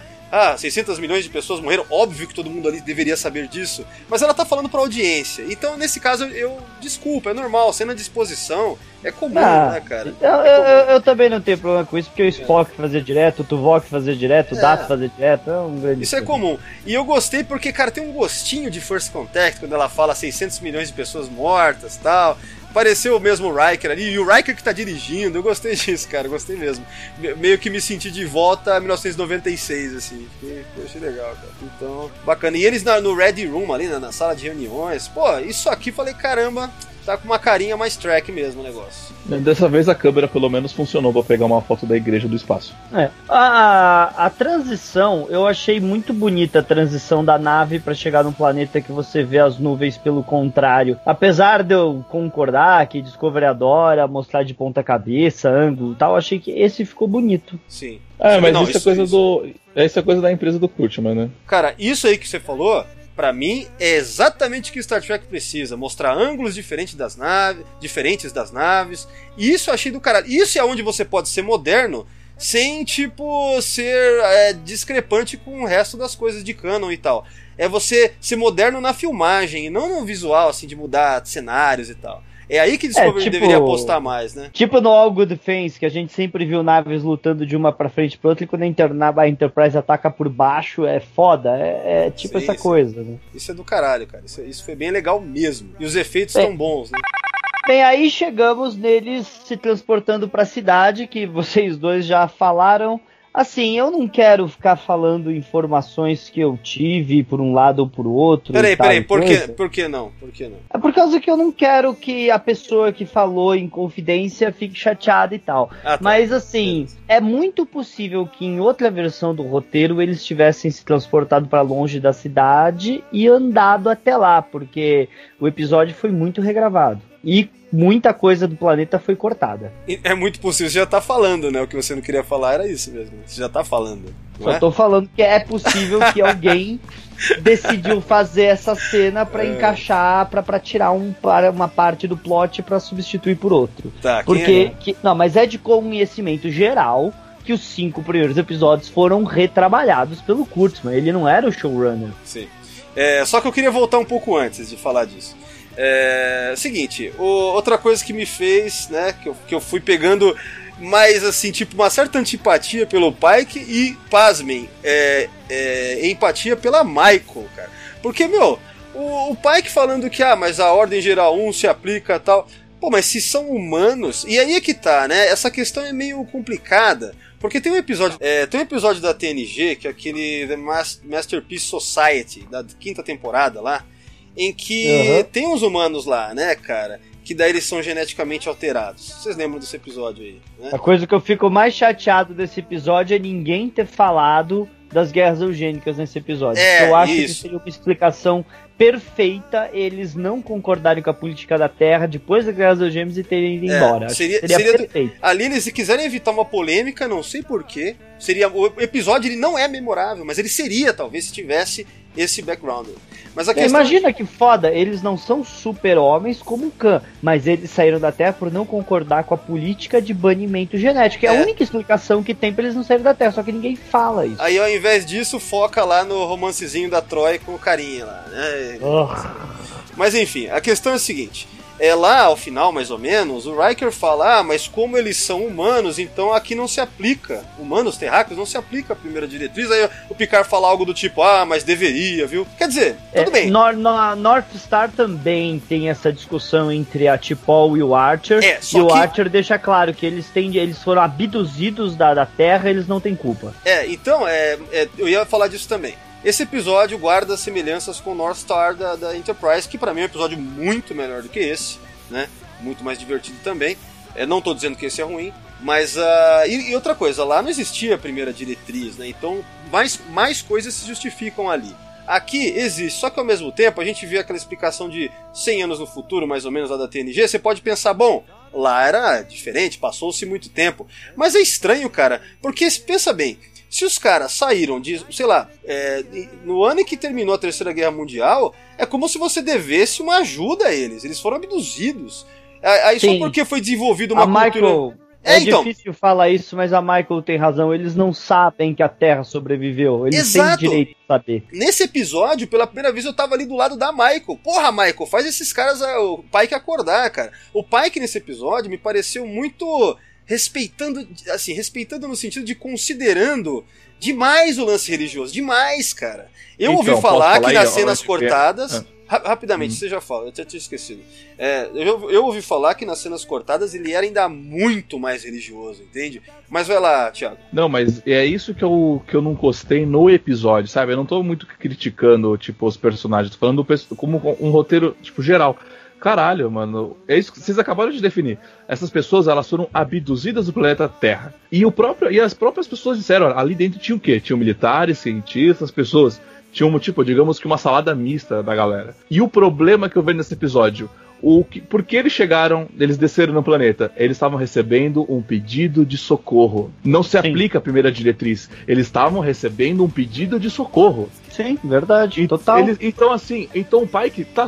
É isso que eu falo. O roteiro quis deixar religioso, ó, porque religião. Meu, foda-se. O, o cientista estava pedindo socorro. Ele queria voltar pro que. Não importa se existe a Terra ou não. Ele queria sair dali. Então o pai que tinha que dar a opção. Quem quer ficar, quem quer voltar. É, Seria, É, eu- não tinha que falar assim, ah, a primeira diretriz, enfia essa primeira diretriz no rabo. O cara pediu socorro. Não, sem contar que lembram, quando. vocês lembram aquele episódio de Deep Space Nine que o Cisco e o, e o O'Brien vão parar numa sociedade que abandonou a tecnologia? Como é que era o nome É, mesmo? é, de, é, É Paradise. Paradise. É. Naquele episódio, aquelas pessoas abraçaram a ideia, apesar de ter sido meio forçado pela outra, abraçaram a ideia de ficar lá. Imagina a tortura daquele cientista, que é um cara do século 21, com a tecnologia que a gente deve ter em 2053, ser obrigado a viver numa sociedade agrária, feudal. Cara, tem vários problemas nessa, nessa parada aí, principalmente daquele o negão lá que é descendente dos cientistas, né? Sabe aquele É esse cara? mesmo. É, Você tá falando dele, né? Então, é porque eu imagino que os pais dele ensinaram ele tudo que eles sabiam. Então, né? é, tem vários problemas aí. Em primeiro lugar, quer dizer, ele pergunta pergunta diretamente: vocês são da Terra do futuro? Sei lá, vocês vieram de lá? Vocês são evolução de lá? Ele fala, não lembro as palavras exatas, mas ele pergunta. Sim, ele Aí tem o pai- conhecimento. é. Cara, aí o Pike mente na cara de... Cara, mentiu na cara dele, velho. E, e esse lance de mentir é, é muito feio pra um oficial da frota numa coisa que o cara é um humano que foi abduzido, cara. Sabe? Tipo, ele não tem culpa. É, não ele exatamente, mas a família, os descendentes, ele como consequência. Então eu achei muito feio isso, né? E a Michael não queria fazer isso. Entendeu? Então, é, o Pike nesse episódio acabou ganhando minha antipatia por diversas cenas. E assim, essa história tem uns furos meio complicados, cara. Porque, por exemplo, eles são humanos de 2053. Passaram-se 200 anos e não conseguiram criar eletricidade, cara? Sério mesmo? É, são meio burrico, né? Porque no Mad Max tá, sai a eletricidade do rabo do porco, né? Não, e, e- e, meu, e o final do episódio, eu, eu senti uma influência de Rick and Morty aí. Vocês lembram daquele episódio lá que você falou de Mad Max? Lembra daquele episódio que eles estão numa realidade meio Mad Max? Que daí o Rick, ele, lembro, ele, lembro. ele pega também a, a porra de uma pedra lá que brilha e fala, ah, deixa eu colocar aqui, ele cria energia pra todo mundo, né? Foi bem parecido. É verdade. Pode crer. Aí Cara, tem eu, le- eletricidade. eu lembrei mais do universo da bateria no final, mas tudo bem. Mas caralho, cara. Então, assim, é, algumas coisas desse episódio eu achei bem idiotas, né? É, e vem- vieram é, muitas coisas do Pike, cara. A gente vai comentar nas outras cenas, né? Mas, Mas, enfim. assim, e isso que a gente comentou, pelo que eu escutei no Doomcock, existiu uma cena do pai que abertamente rezando na igreja e a Michael puta da vida falando pra ele que religião não é lógica, não é lógico existir religião. Assim, apesar de eu achar a- eu, a- ver os dois lados da, da questão, porque ao mesmo tempo que não, ok, não é lógico, mas o direito da pessoa de religião de acreditar numa coisa existe na federação e o pai que pode ser religioso quanto ele quiser. Ah, é que aí eu começo a imaginar no Cyborg. Ó, eu só, vou, eu só queria pontuar uma coisa aí, que, que na verdade, é, se fosse caindo naquele papo purista de, de respeitar a opinião do Gene Roddenberry, você sabe, a gente vê, né? O Gene Roddenberry, ele tinha um certo um certo desprezo pelo pensamento por religioso. religião. Ele, não, o Gene Roddenberry era absurdamente ateu. Não, não, não, ser ateu não, não é o problema. Tipo assim, eu sou ateu, mas assim, eu não tenho um desprezo. O Gene Roddenberry tinha um certo desprezo, né, cara? Porque quando a gente via é, episódios que citavam, falavam de religião, era meio que pra meter o pau, assim, meio que pra deixar negativo. É, mas era feito de maneira de maneira até sensível em alguns episódios. Aquele da TNG, Sim, o mas- Who Watches the Watchers, eu acho que é o que melhor tratou disso, assim, mesmo Sim, assim. ok, concordo, mas a, mas a série clássica, o Kirk claramente é cristão, que ele fala até pro Apolo, nós estamos suficientes com o um Deus. Ah, mas, mas você sabe que isso daí é polêmico, né? Essa era a época em que o Gene tava meio fora ali, que o, que o Gene Kun tava meio nos roteiros, e eu vi uma, uma vez num podcast que essa questão aí não veio do Gene, que foi uma coisa que fugiu ao controle dele. Mas esse eu é um outro assunto. concordo que não é um veio do Gene, mas se o Kirk falou é porque existe religião nessa sim, época. Sim, não, mas, não, eu sei, por isso que eu falei, eu não tô falando de Star Trek aqui, é, do que foi produzido, e sim se for olhar pra visão do Gene Roddenberry. É que me lembrei disso, sabe por quê? Porque quando eles descem na igreja lá, é, isso é depois da cena da Tilly que a gente vai comentar também. Quando eles descem na igreja, é, o Pike pergunta: vocês já entraram numa igreja? Aí a, o, o, o Woshekan, o Woshekan, acho que é assim que se pronuncia, né? O Woshekan, aquela, aquela negra de cabelo muito louco. Eu não decorei o nome dela ainda. É, eu, Eu eu, eu, vi a pronúncia, o Woshikan, acho que é isso. Ela fala assim: não, não, my family, minha família é de non-believers. Aí eu pensei, É. cara, se fosse o Gene. Veja bem, eu não tô dizendo que tem que ser, é só. Eu tô pontuando uma questão. Se fosse na- o Gene Roddenberry vivo, ele ia falar o quê? Non-believers, aqueles que não acreditam. Como assim? Existe quem acredita e quem não acredita no meu universo? Não, no meu universo ninguém acredita, eu acho que ele diria, entendeu? Porque era a visão dele, né? É, mas assim, mais uma vez, o Fernando tá certo, que ele falou isso. É, mesmo na série clássica a gente tem algumas outras referências, né? É, assim, bem é, sutis, né? Mas a questão é que me parece que nesse episódio eles tentaram passar. É, não sei se é bem isso. Eu tô pensando ainda sobre essa questão, mas eu acho que isso se isso é representativo muito na opinião do Pike, que eu acho que ele exagera no respeito à religião ao ponto de falar: "Ah, você pode provar que o Red Angel não é um deus, sei lá, alguma coisa assim, não é uma divindade". Pô, mas como assim? É, é aquela coisa, Fernando, e você deve conhecer muito bem, advogado, da, como é que fala? Do ônus da prova, cara. Quem tem que provar é quem tá dizendo que é, entendeu?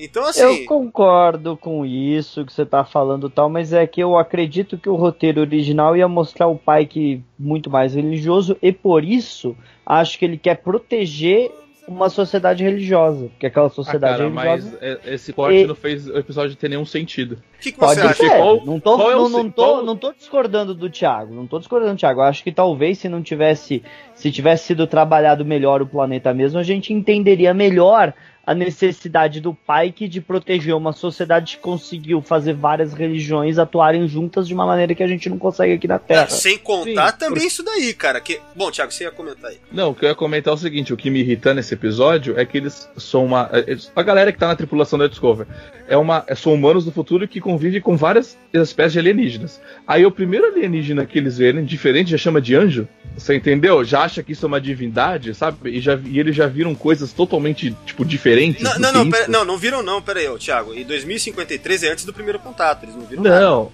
que primeiro contato? Não, não, não. Eu tô falando o Pike e a. e a. e o pessoal da Discover, eu tô falando. É, o que, é, o que o Thiago Ah, tá. quer dizer é você chamar de anjo alguma coisa só porque você não sabe Não, o não, que, que então, é. mas a Michael ela questiona isso. A Michael questiona isso, né?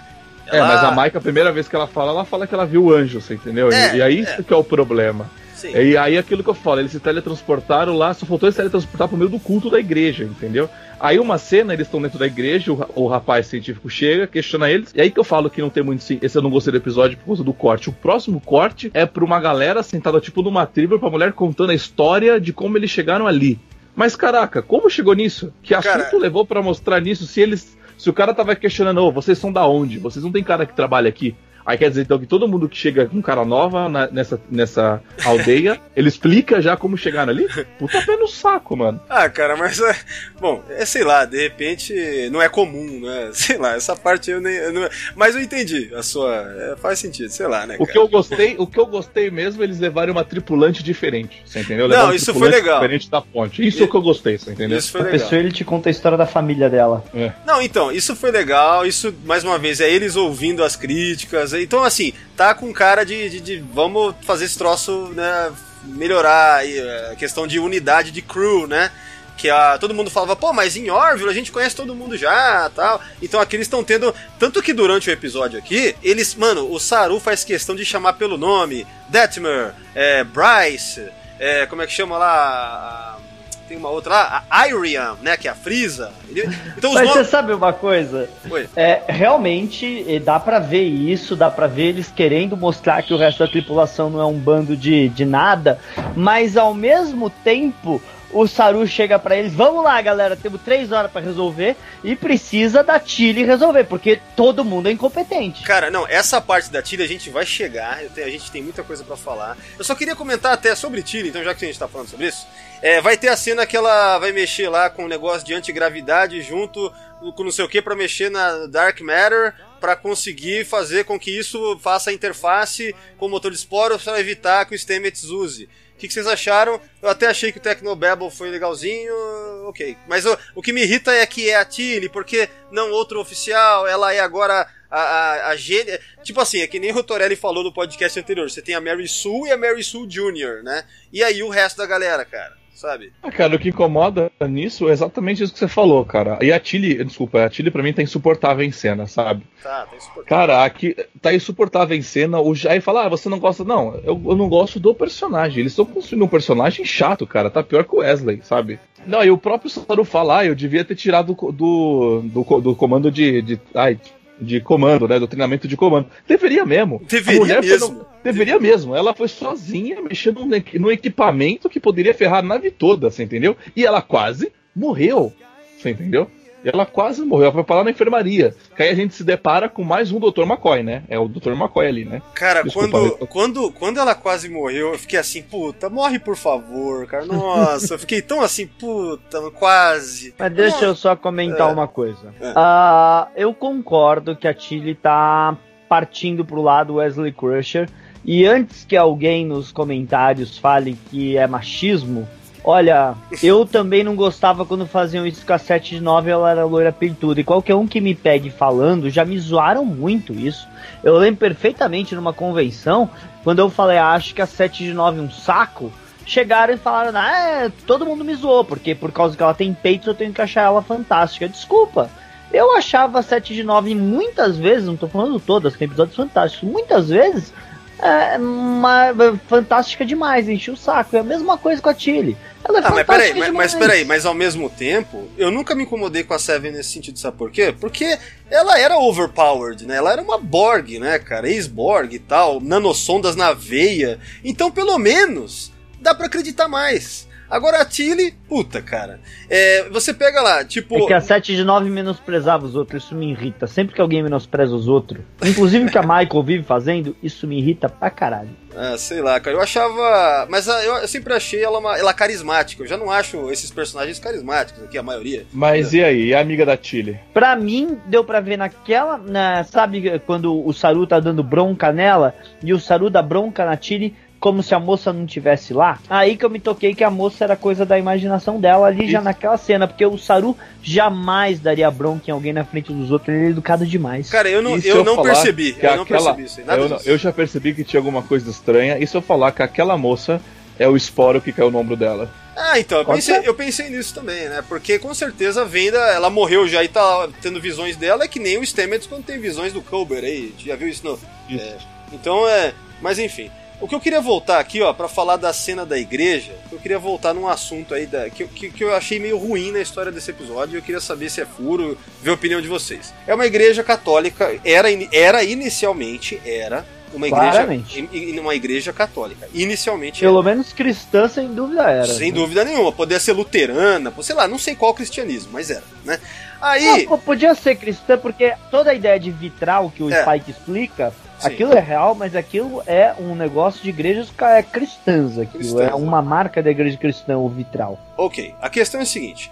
é, na história, então, refugiados lá, porque estavam tendo ataques, ou seja, a Terceira Guerra Mundial e tal, com soldados, é, que depois tem que discutir isso também, é, eles se refugiam ali aleatoriamente pra, né, enfim, se protegerem. Aí esse chamado Red Angel vai lá, transporta todo mundo, ok. Agora me diz, é, caramba, eles conseguiram nessa corrida pra igreja pegar todo mundo que todo. Tipo assim, tinha religiões diferentes. Em, não seria mais natural que todo mundo fosse cristão aqui, ou pelo menos duas religiões no máximo diferentes, sei lá. Vocês não acharam esquisito de tudo, cara? Tem até o Wicca. Meu, o Wicca. Olha, velho, sendo que, olhando o mundo de hoje, olhando o nosso mundo de hoje, eu não acho estranho, não, porque eu conheço um monte de gente que vai na igreja católica e acredita em espiritismo mesmo assim. E um monte de gente que. Então, eu. E eles estavam se refugiando. Então, eu acredito que é possível que tenha ido gente de tudo quanto é tipo lá, assim. Eu não tenho problema com isso. Ah, eu acho que pode ser também, porque assim, naquele sentido de. Já que a gente, todo mundo vê se teletransportado aqui dentro, todo mundo tem o dito de reconstruir essa parede tipo, com um pouco do seu, entendeu? Da mesma maneira que o livro também tinha.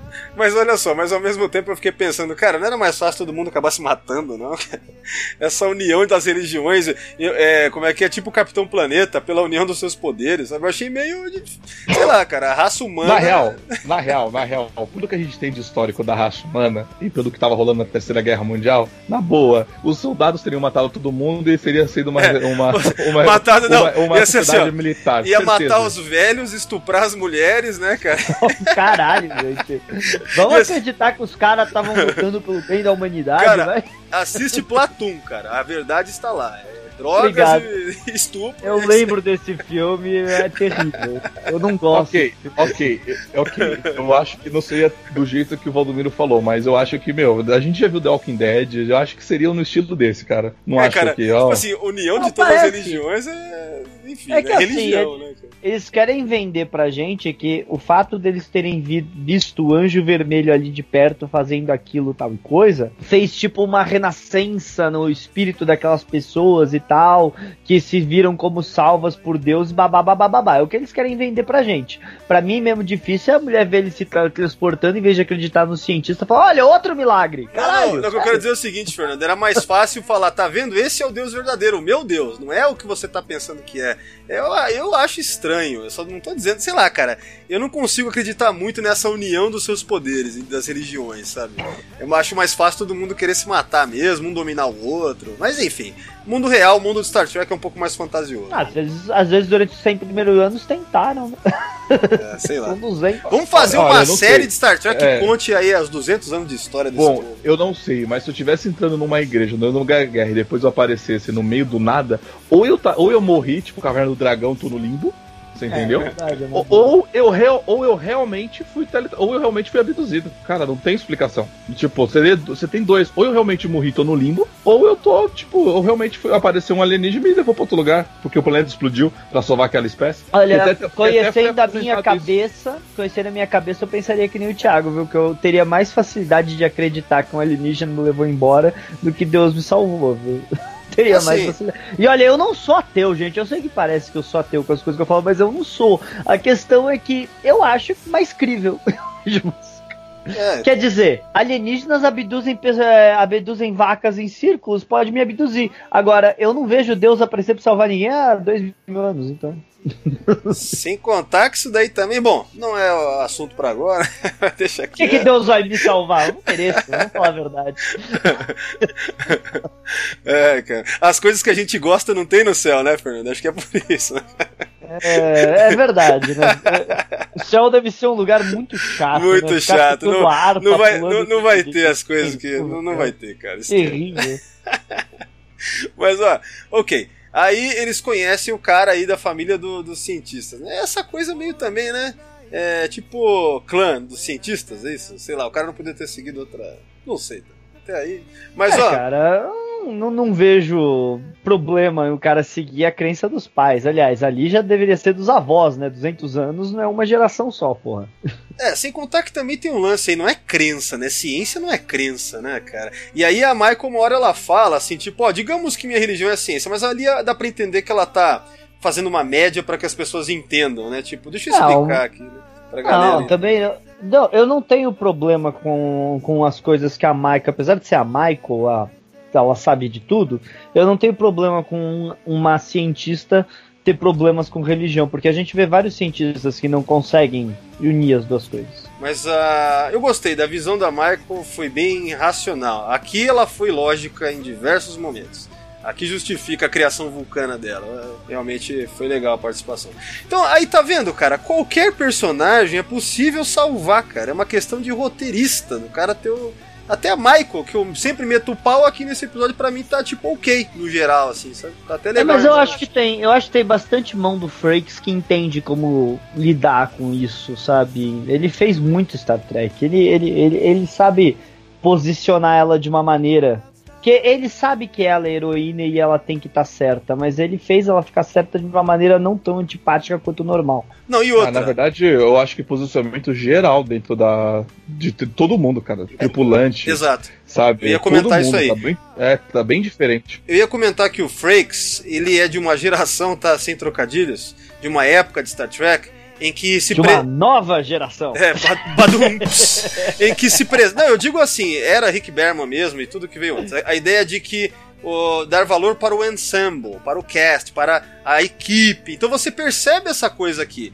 De vamos, vamos trabalhar todo mundo, que vai ser uma coisa. Em... E Star Trek, cara, tem que ser essa coisa de vários personagens, é que nem X-Men. Você tem que. Tudo bem que sempre fica o foco no Wolverine, mas a, a questão é que é, você tem um trabalho de. Wolverine do final dos anos 90 pra cá, né? Antes era balanceado. É, não, não, não, eu tô falando do tipo de cinema mesmo, né? Essa porra. É, então, assim, é, no final das contas, tipo, eu acho que o Frakes deve ter tido mesmo essa mão de mostrar, não, a gente tem um cast. Vamos, vamos trabalhar ele. Ao mesmo tempo, ele não é o roteirista, então muita coisa fica aí. É Chile pra cacete no episódio, isso daí é, é chato, né, cara? É chato mesmo.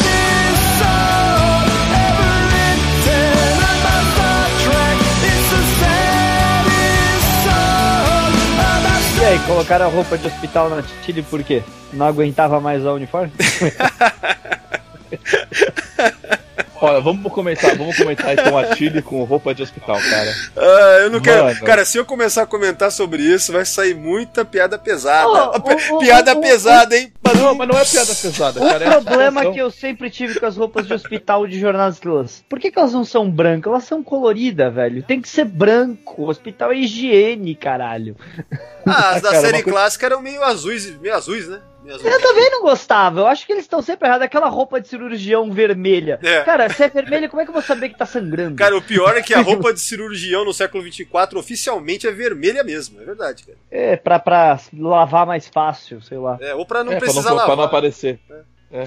Mas, cara, o que eu não gostei dessa cena da Chile que é, é o segundo episódio que ela entra gritando na ponte. Ah, entendeu? ridículo, Fica cara. nem uma louca. E o problema é o que? Ela tira um oficial sênior da seu posto. Caramba, por que ela não pediu pra usar o console que ela já usa? Ela mandou a piloto sair da nave. Cara, se sou eu, falou, toma o teu rumo. É. Você não mas, vai mas, me tirar cara, eu daqui. vou te falar, se não fosse ela tá sendo super exposta, over exposta direto, por esse episódio só, eu achei que, tipo assim, se fosse diferente, tipo, ah, ok, esse focou mais nela, pra mim até que tava ok. É que pra mim já adiciona tudo que estão dando atenção pra ela demais durante a série, entende? E o episódio passado foi tão chata a participação dela, foi tão irritante. Esse aqui eu já achei menos irritante. Acho que ela fez menos caras e bocas. Um pouco menos, ela faz bastante. Um pouco menos. O que, que vocês acham disso? Olha, aquela coisa dela ficar chamando a Michael, se a Michael tivesse aqui eu teria a solução babá é bem idiota, né? Quer é, dizer, é que toda a sua confiança vem da outra. Ela não, ela tá te falando pra você ser mais confiante e você não consegue sem ela. Você não aprende, mulher. Porra. Ela- ou ela tá falando errado, né? Você só é confiante se eu estiver do seu lado, beleza? Se não estiver do É, seu lado, que é errado faça também. nada. Cara, eu queria falar que eu não vejo a hora de focar essa- em. ó, ó, desculpa, essa história que ela é a mais nova na, na coisa de comando também é, é balela, tá? É. Porque o Zaki- o Kirk era da, da academia da escola de comando, tá bom? Não, mas sem e ele contar- entrou pra frota com 17. Sem contar que você pega a idade dessa atriz, ela já tá com seus 35 anos já, viu? É, eles não falam a idade da Tilly, mas É, a o atriz- Harry King, o Harry King fez cadeia de comando, ele era jovem pra caralho quando entrou. O Travis fez coisa de comando e ele é, tinha 22, vai a merda, cara. Não, mas isso daí é a. ela. Mas isso daí eu acho que aí eu falo porque é o problema do episódio. Porque o episódio, a própria. Um outro personagem vira e fala: Eu tirei minha licença de pilotar nave com 12 anos, não foi isso? É, é a Dead. É, 12. a- Aquela. então, sete- assim, cara, a, a chama, que, que o Torelli chama de a 7 de 9 do Paraguai. Né? Então, Ela assim, fala é isso que eu falo. É a, é a- necessidade da série de querer parecer que é moderna, futurística, que acaba estragando os personagens. Porque tem gente que fala, não, as pessoas do futuro vão nascer mais inte- inteligentes. Olha, até pode nascer mais inteligente. Só que a tecnologia do futuro com certeza vai ser mais complexa do que, que tem hoje. Você entendeu? É. Então não adianta falar que o cara, ai, o, o- no futuro vai conseguir pilotar uma nave. Não, a nave no futuro é muito mais complexa do que hoje. É simples assim. Não, ah, assim, existe real aquele negócio de que crianças que nascem com tecnologia têm mais facilidade. Agora, isso não quer dizer que você pilota uma nave estelar com 12 anos. Desculpa, isso é um absurdo mesmo. E, na Mesmo minha, e na minha concepção, não é que nasce crianças deixou, mais quem, Ah. quem deixou uma criança, né, pilotar uma nave com 12 anos, a Frota Estelar, que ela falou nave estelar. Nave estelar não é qualquer um que tem, sabe? Não é um cargueirozinho, é uma nave estelar. Cara, essa Exatamente. parte aí eu, eu prefiro ignorar e fazer de conta que ela tava falando de simulador, viu, cara? Porque não é possível. Seria muita estupidez se fosse isso, cara. Não é possível, sabe? Enfim, né? Bem, de qualquer É, maneira. Ela falou, ah, ela falou. Mas na minha visão, eu não Eu as acredito- nascem mais eu acredito- eu acho eu que, na verdade, a tecnologia que tá tão fácil, aí você consegue mexer mais nela do que coisa. Porque antes você tinha que fazer aquilo acontecer. Hoje não, você aperta o botão e faz. Não, de maneira assim- nenhuma as pessoas nascem mais inteligentes. Elas nascem rodeadas no mundo e elas têm mais facilidade de se adaptar. Mas você quer inteligente mesmo, você tem que ver o século passado com que a gente, pessoas como o Tesla e o Einstein. A gente não tá produzindo esse tipo de gênio hoje em dia. É, é, não tem mais esse tipo de gente, né, cara? Isso é verdade. E isso, coisa de 100 anos atrás, né? Nem é tanto, né? Se bem que, é, que nem você falou Einstein também, né? Coisa de 100 anos Bom, atrás. Então, próxima cena aí, os caras estão naquele porão lá, né? O Pike, é, mais uma vez, fala da não interferência. E aí a Michael vem com os argumentos dela, que fazem muito sentido, né? Então eu fui criando mesmo uma antipatia pelo Pike nesse episódio, durante ele. Sabe? Várias coisinhas, assim, infelizmente. Ah, cara, não, não, me deixou com antipatia, por causa que apesar dele ser cabeça dura, eu achei ele bem cabeça dura no episódio, ele continua sendo um capitão que eu ganhei, que, eu- que, eu- que eu gostei no, no episódio passado. Não, E sim. quando você e quando você bate com o personagem, você começa a perdoar um monte de coisa, um monte de besteira que eles fazem. É que nem eu gostava muito do Tom Paris e quando ele começa a fazer cagada, eu meio que dou passe pra ele porque eu gostava do personagem. Isso acontece. Engraçado, no meu caso, o Tom Paris, eu só fui aumentando o gostar do personagem, na verdade. Aumentando. Não, ele fez várias cagadas, mas eu gostava do personagem, então eu deixava passar todas. É a mesma Ah, cara, coisa. isso, isso já do Pike, pra mim, é um- foi um problema. Eu, eu senti um grande problema de roteiro aí, entendeu? Foi aí eu, por isso eu não consigo ver um bom como um bom episódio, sabe? Foi um episódio médio, sabe? Mas não. Puta, a gente, é como, é como você compara com o Discovery, ó, que coisa boa. É, é. Mas por mim, eu não. Não, é o eu eu não. cons- Eu, pra mim, o meu melhor episódio ainda é aquele episódio que a Michael é, tem aquele flashback do Kung Fu lá na mente do cara. Ah, pra mim sim, ainda sim, é- esse episódio é muito legal. Ah, Pra eu mim penso- ainda é o melhor. Não, tipo assim, eu não, não, não tô dizendo que esse é o melhor episódio de Discovery. Eu acho que ele é o mais Star Trek de Discovery. Ao mesmo tempo, é, permanece a opinião que eu tinha falado a primeira vez que eu vi, até conversei com vocês. Eu acho que se fosse em qualquer uma das séries, qualquer uma, ele seria um episódio bem mediano. Tipo assim, legal, mas bem mediano. Como é Discovery, que nem você falou, Thiago, aí parece bom pra caralho, entendeu? Mas não é, é mediano. O episódio de Star Trek ali, ra- mediano, legal. Legal, assim, sabe? Não, mas o que eu tinha falado é que esses dois episódios são os que eu mais gostei até agora em Star Trek Discovery. Não quer dizer que eu acho os melhores. Eu também acho que o episódio dela, que eu esqueci o nome, infelizmente, lá. O- é, é, Leaf. Eu acho o melhor episódio de Discovery até agora. É a mesma coisa, eu não tenho dúvida que o melhor episódio da série clássica é Cidade da Eternidade. Agora, é o episódio que eu mais gosto? Não é. Sabe, é, é isso que eu quero dizer. Tipo, por exemplo, eu acho o Jornada Estrela 5 uma merda, mas eu adoro aquele filme. Ah, é o famoso Guilty Pleasure. Né? É, é, só, só porque eu, eu reconheço que Leaf é melhor. Mas esses episódios estão me divertindo mais.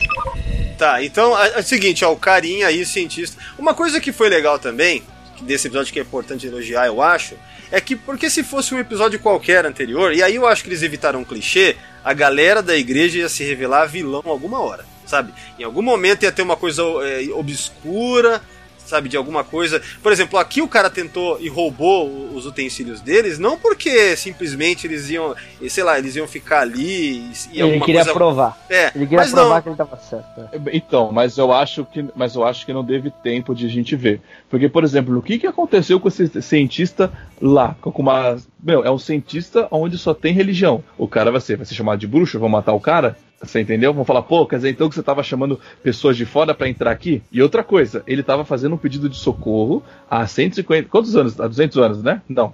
Quantos anos que ele pediu socorro? Cento- Tava- 200, não, é, é Ah. peraí, 200, 200 anos? É Tem isso? que dar 200, tem que dar É, 200. 200 Tá, 200, ele tava com pedido de socorro há 200 anos naquele lugar do espaço. Nenhuma raça passou ali e escutou. Ah, sei lá, né? A gente tem várias sondas aí apontadas pro espaço e ninguém veio falar com a gente. É, não, é, pensa, ó, tipo assim, pelo menos eles explicam que é uma área bem afastada do quadrante beta, né? Bem afastada, né? Então, ao menos, é, dá pra É, e aparentemente o quadrante beta não tem muita coisa, né? Então É, por isso, é, nunca foi explorado nada lá, né, cara? deve ser meio bosta o Quer dizer, nunca não, né? Conforme o Fernando lembrou aí, de fato, o Sulo tava vendo cometa. É, mas ele, ele explorava gigantes gasosas, quer dizer, É. tem porra nenhuma. tem porra nenhuma, era coisa bem chata, assim, né, cara? É meio mala. É, vamos pro quadrante alfa, tem guerra, tem cardassiano, tem bajoriano, esse é divertido. Aí sim. Esse é legal. Vamos encaminhar já Tá, pro final tá. do episódio. Não, não, né? peraí. Peraí, já tô no, na cena da, da Tilly aqui, tendo a, a realização dela, o, o plano dela. Você tá explicando pra, pro fantasminha aí. né? É... Sim. Fazer um imã enorme e puxar É. os negócios.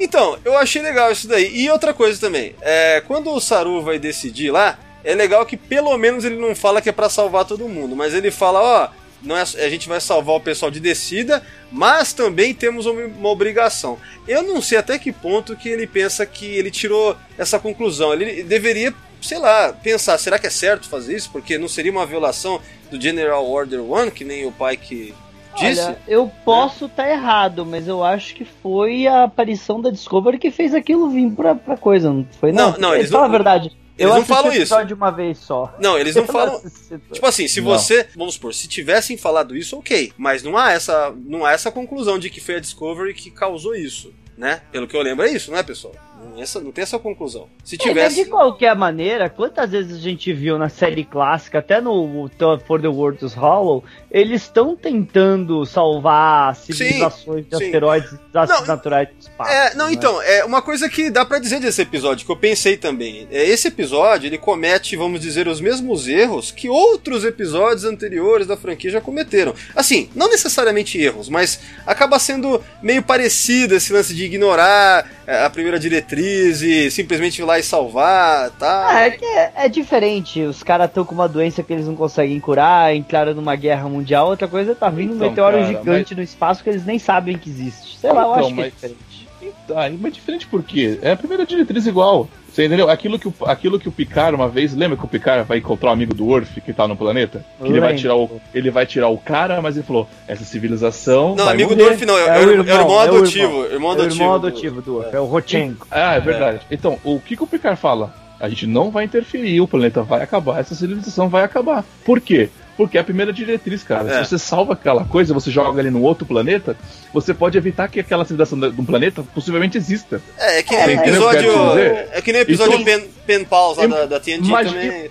Agora, imagina o seguinte: a- o Saru evitou que aqueles meteoros caíssem na- no planeta e viciassem a extinção. Imagina se uns filha da puta tivessem feito isso com os dinossauros lá atrás. Sim, eu concordo com isso, mas a gente sabe que o, o Picard leva muito mais a sério a primeira diretriz do que um monte de outros capitães, né? Sim, sim. Ok, mas Você a lembra reação é a o. mesma. Se tivessem Não, pedido concordo, meteoro, mas- ah, os dinossauros não sabem da nossa existência nem desse meteoro, então não vamos chegar na casa. Pronto, a humanidade Sei. nunca aconteceria. Vocês lembram do flashback a Janeway falando que não existia uma passagem no Diário do Sul sobre aquilo que o Tuvok falou? Porque nessa época os capitães eram um pouco mais ah, inconsequentes, né? Um pouco Sim. mais cowboys. É, meu, é, é- é um estilo da época, né, cara? Os É. caras queriam ser herói, né? Então, mas, mas o legal dessa cena é que apesar de poder questionar isso, pô, mas o Saru nem pensa na primeira diretriz, mas o- os roteiristas estão pensando nessa possível, nesse possível furo quando eles dizem, ó, não estamos aqui somente para salvar o landing party, né, a galera que desceu. Ou seja, é, também estão, então teriam de que de qualquer maneira teriam que salvar o planeta para pelo menos salvar o capitão e a Michael, sei lá. Apesar de que se fosse o Picard deixaria morrer e foda-se. né? Não, é, mas aquele negócio que aí? não dá nem pra O- descer, não dá nem para descer de, de, de, de nave auxiliar pra salvar ele, sério mesmo? Que exagero, né? É, é, sei lá, mas O talvez porque tá- tem pouco é? tempo, sei lá. Se bem que o, o- a nave auxiliar de Discovery tem dobra, né? Então sei lá. Posso te falar o que, que era, o Saru tinha que ter feito? Ok, esses são humanos num planeta que não é nosso e que o planeta vai se extinguir, certo? Teletransporta todo mundo. Não, Não mas dá, ele tentou. 11 mil. Não, ele tentou. Não dá, ele era te- 11 mil, porra. Foda-se, teletransporta o máximo. Discovery tem de ponta a ponta. Teletransporte de- tem Não, não, teletransporte mas, de não, emergência. peraí. Não, mas o, o Saru falou que não dava pra transportar por causa da É, interferência. não dava pra transportar. Dava não dava interfe- pra transportar e não dava pra descer de, de- Sabe, o roteiro falou que não dava. É, então- é, exato. É, isso- é isso que eu tô falando. Esse roteiro pra mim foi um roteiro muito chato. Sabe, ele fez uma, ele fez umas coisas impossíveis pra acontecer que pra mim foi difícil de engolir ao longo dele todo. Mas, cara, mas aí que tá. É esse, esse é o meu ponto principal agora. É que esses erros a gente vê em diversos outros episódios de Star Trek, cara. Esses mesmos errinhos aí. Nesse caso, o Discovery não tá sendo tipo, nossa, a pior série nesse ponto aqui. Nesse ponto tá sendo. Por isso que eu falei, episódio mediano que você encontraria numa nova geração, numa Voyager, sabe? Tipo, nesse aspecto. Como é que é? É. No, no Enemy Within lá, que divide o Kirk em dois, alguém podia ter descido com uma nave auxiliar É, pra não, não, é, não mas aí- deixar o Sulo congelar a bunda dele. Não, não, mas nesse, É nesse caso aí, aí é, ma- é mais mundo real aqui, background. É, Não, eu concordo com vocês, mas assim, ainda, numa série normal seria um episódio mediano. E só que Discovery é melhor. Pra mim, não, eu não consigo comparar. Pra mim é ruim, você entendeu? É um episódio ruim, sabe? Mesmo comparando com Discovery, pra mim é ruim. Eles não estão melhorando nada, entendeu? Só tá sendo ruim. Vai copiar o ruim de Star Trek? É isso que você tá querendo que vai ser bom? Não, eu concordo com você também, Thiago, no sentido de que depois de 50 e quase 3 anos, você pode fazer um Star Trek muito mais responsável olhando pro que já feito. Aí né? você fala que quer É. ser novo, ai, vamos trazer o novo e o moderno e vem com um episódio bostinha desse, ah, vai te fuder, né? É, a gente tem que levar em consideração que eles estão botando ordem na casa, eu sei, né? Que é tarde, às vezes parece que é tarde demais. É, eu concordo, tipo, depois de tanto tempo, daria pra que. ó, Se tivesse gente que conhece bem Star Trek lá dentro, assim, que fosse, tivesse um poder ali, ia falar, pessoal, vamos olhar pra tudo que foi feito e vamos, vamos não cometer os mesmos erros. A gente tem todo esse material à nossa disposição, essa experiência toda de tantas décadas, pra gente não cometer os mesmos erros, né? Só que o que parece, né, a gente sabe, Kurtzman, cara, o que ele entende de Star Trek, então pra ele, É, cara. né, então- E É, se cara, você isso for- eu- e o que eu reclamo é que se tivesse talvez tido mais tempo pra explicar toda a situação do Pike, sabe assim, por que ele decidiu fazer isso, sabe? Por que levou no embasamento disso, do que ter transferido pra pessoal da nave, tipo, ah, uma- um perigo iminente, assim, entendeu? Porque se você for ver esse perigo, se você tira esse perigo, sabe, não aconteceu nada disso. O que, que mudou no episódio? A gente tá mais preocupado é com, aquilo, com a decisão do Pike, entendeu? Ó, Seria mais legal se aquela discussão teria sido mais válida. É, falando em Pike, cara, olha, vamos chegar, vamos falar de uma cena aqui que pra mim deve ter sido talvez a mais idiota do episódio inteiro, que eu falei, puta, ainda estamos numa Discovery realmente precisando de muita melhora pra começar a ficar bom mesmo, viu? Cara, a menina lá pega um phaser e parece que ela sobrecarrega ele, não sei. Então, Meu, essa é, cena, eu- vamos- essa vamos cena comentar. pra mim foi, matou o episódio pra mim. Cara, cara de- vou- tá, eu- cada um vai comentar um pouquinho. Deixa eu contextualizar e a gente vai falar sobre isso daí. Minha opinião sobre ela é o seguinte, cara. Em primeiro lugar, se alguém conhece minimamente de Star Trek, minimamente sabe que se fosse uma sobrecarga mesmo, não, adiantaria, não adiantaria nada pular em cima. Todo mundo ia explodir foda-se. Todo mundo ia morrer aí, entendeu? Ok. Então, se não é uma sobrecarga, sobrecarga mesmo, então daria pra pegar esse phaser e apontar ele pra um outro lugar ou jogá-lo pra longe. Agora o cara, o que, que me parece? Ah, todo mundo gostou do filme do Capitão América, né? Ah, lembra quando ele pega uma granada e sobe em cima? Nossa, que heróico. Mais uma vez, me parece assim: estamos tentando construir um capitão heróico para contrastar com o Lorca, que era um asshole. Beleza. Só que, cara, nessa cena, me parece também uma referência assim: ah, todo mundo sabe que o Pike no futuro, né? Vai ser o cara que, para tentar salvar uns cadetes lá e tudo mais na nave, ele pega e se sacrifica por eles e fica totalmente fudido lá, radiação e o cacete. Aí, aí tipo assim, quer dizer, olha, estamos respeitando que o personagem é em essência, de salvar, a, sabe, altruísta e tal, salvar as pessoas, a vida delas em primeiro lugar. Ok, só que nessa cena mostra que na verdade o Capitão Pike tem um desejo suicida, cara.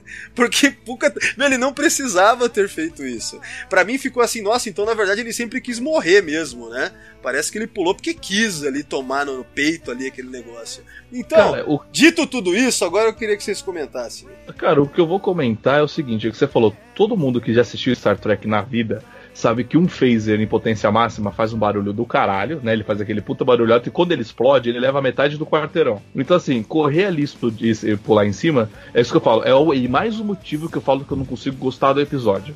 Ali a menina não botou ele em, em potência máxima, porque ele ia fazer um barulho. O pai que teria escutado isso antes. Ele só, ela só deve ter apertado o, gatilho e, a- e meu, eu, acho- meu, eu achei a cena merda. Essa cena foi Entendeu? muito idiota, cara. Foi Essa cena é idiota. merda, porque ele, ele sai correndo, é, mas aí, aí eu vi isso, tudo que você falou. Cara, eles querem fazer o, o estilo Capitão América, né? O Capitão Heróico. Né? Eles querem realmente fazer um, construir algo forçado. Aí que é aquilo que eu falo. Cadê a Michael tá forçada, a Tilly tá forçada, o pai que tá forçado. Cara, ele só podia ter saído correndo, pegado o fence da mão da menina e desligado. Ou apertado, outro Ou botão. jogado longe que seja. Ou jogado Ou longe. jogado longe. Sem contar que eles vão pra um planeta disfarçado e levam o phaser tipo 2. Era o tipo 1 que tinha que estar na mão deles. Eu Às acho vezes assim. entendeu? eles não sabem que sai. Às vezes eles não sabem Cara, que ó, encaixa. então assim, cara, Sai, essa. sai sim, porque até a linha de brinquedo sa- sai essa Eu merda. sei que sai, mas às vezes eles não sabem, né? Não Mas sabem. ó, Então, mas, ó, assim- mas ô Thiago, ó, dif- uma coisa que, eu- que eu pensei é o seguinte: diferente da primeira primeira temporada que estava errada em intenção e execução, esse episódio, numa cena como essa, me mostra que eles estão com o coração no lugar certo, mas a execução é uma merda, entendeu? É mais Você ou lembra menos aquilo, isso. é, aquilo que eu falei no início de construção de universo de Jornada nas Estrelas, eles estão errando muito? Que a gente É. já colo- colocou isso no, no episódio anterior e continua nesse episódio, sabe? Nessa cena é isso, cara. Foi continuou com o erro. E na boa, cara, por que correu para a igreja para se teletransportar? É o seu capitão tomou um tiro. Você lembra quando o Picard tomou um tiro? O que aconteceu? Eles se teletransportaram na hora. Não, importasse, não importou onde eles estavam. Você acha que a não ia tirar o comunicador e dois, três para subir? Porra, o capitão levou um. Tipo, mano, quase morreu. Levou até uma igreja para me esconder. Que se foda. É mesmo, Tem. né? Porque a vida. Mas aí a, mas a Michael Tem. pensou em primeiro Tem. lugar na missão, ô, ô, Thiago. Tipo, de não É. revelar a General Order, é a, é a primeira É, eu diretriz, não né? vou. Ela, ela tava respeitando as ordens do É. pai, que o pai que até fala isso depois. É, isso foi legal, Mas- cara. Isso foi legal. Mas assim, é. O negócio é que a mulher depois vai ficar falando que é milagre e não vai acreditar nos cientistas que falou que eles são do, do, do, do futuro, de outro planeta, do caralho a quatro. Porra, Exato. aquela arma ali, a arma de raio, todo mundo viu o que aconteceu. Caralho, você vai negar o cara ali? É óbvio que esses putos são de outro lugar. A arma. Eu achei que era ali que ia falar. Pronto, agora eles vão ter que Essa, revelar. a essa verdade. era a hora, essa era a hora de fazer um discurso pra população inteira. E aí vai a outra crítica que eu faço forte a esse episódio. O pai que vai falar sozinho com o cara no porão, só pra Exato. ele. Da onde Ah, que o cara aí- te. Aí, aí vão perguntar, ué, da onde que você tirou esse, essa, esse negócio de energia aí, Batman? Da onde você tirou isso daí? Exato. Mas aí eu concluo pra você. Eu vou concluir o que vocês falaram, que é o que eu tô reclamando desde o início, que é ruim. Batman. Cara, a Mike, a Mike podia sim ter- se teletransportar, porque o, a menina, ele, você falou, ela acabou de tirar com uma arma de, de laser. Tipo, quem viu? Foram só três pessoas do planeta. O cara que acredita, a filha dele e a mulher que não acredita. Você entendeu que não tem pessoas ali pra esconder? Sim. Você não tem. A, a, a mulher, se, se teletransportar tanto na igreja do lado de fora, a mulher ia falar que era milagre do mesmo jeito. Então, assim, não teve essa Sim. necessidade. Ela poderia se teletransportar ali, depois o pai que poderia descer, conversar com os três e falar: olha, a realidade é essa. Agora, na Sim, minha visão, mas- o pai que descer e levar um. Tipo, ah, vamos trocar essa, essa energia pelo coisa. Cara, isso pra mim foi pior ainda, cara. Olha, Ele me desce eu de acho- uniforme. Ah. É, eu ainda desce de uniforme. É, ele desceu de uniforme, mas, cara, realmente, se ele tivesse chegado pra, pra líder lá, a grande mãe que eles falaram, né, mano, sei lá, o cara e ter falado a verdade pros dois e ter explicado, vamos explicar, ter explicado, olha, essa brincadeira de a gente não tem como ficar voltando pra cá, vocês estão a 150 anos de casa. Mesmo porque eles não podem usar Sporo Drive pra isso. Cara, sabe o Ah. que eu lembrei? Quando você vê esse episódio aqui, a gente em primeiro lugar lembra do North Star da, da, da Enterprise. Eu Sim. acho que é o mais, é o mais similar, assim. Me- Eles deixam os livros com eles. Cara, né? mas olha só, o North Star tem uma solução tão genial afinal, tipo assim, quando é revelado, quando se torna claro que eles são, é, de fato, não são dali, né? Cara, todo mundo, todos, meu, chega os três, eu lembro assim, a Tipol, o Archer e quem que tá do lado? Acho que é a Roche, não lembro agora. Os três de uniforme, assim, num, num ângulo meio. O, o, o, o, o Reed que desce. O Reed, é o Reed, isso, isso. É o Reed. Ele tá até com phaser assim e tal. Meu, É. aí tá lá o, o Chatopod descendo, aí eles saem numa pose heróica, todo mundo vê eles, revela pra todos, cara. Com- Claro, então assim, é pra revelar, revela. aquilo, aquilo é um final corajoso de episódio. Tipo assim, quer saber? Fudeu mesmo? Foda-se. Vamos, vamos, vamos falar com essa galera aqui, entendeu? Aquilo é uma solução. Agora aqui, o cara lá num, num porãozinho, o que num porãozinho lá entregando uma tecnologia escondida, sabe? Ainda, tipo, poderia ter levado todo mundo. Você tinha que dar uma solução melhor, cara. É, eu sabe? não acho que o pai que achou que a primeira coisa que o babaca ia fazer é se ligar a luz da igreja, né? Mas Cara, parou, Fernando. Não, Fernando, sério desculpa, mesmo, sério Fernando, mesmo. Desculpa.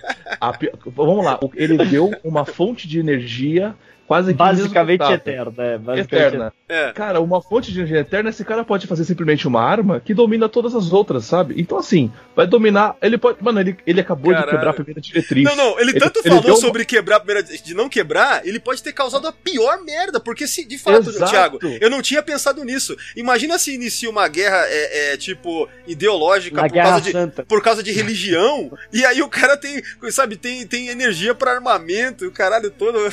Inicia parecia um Cara, jihad lá, sei lá que Isso, porra. o cara Não, é mas- justamente, digamos que um ateu, ele pode simplesmente falar agora quem manda nesta merda sou eu, porque eu tenho a energia. Exato. E vou Não, dar um tiro o- em todo mundo. Cara, isso pra mim foi ridículo. Nossa, Esse foi o pior o- final de episódio. pai e que depois eu reclamava da. Janeway. Eu reclamava da Janeway que quebrava a primeira diretriz. O pai que agora superou a Janeway. O, o pai que tomou essa decisão, eu acho que é a mesma coisa que vocês falaram pra mim no começo. O pai que sabe coisa que a gente não sabe sobre a porra vermelha.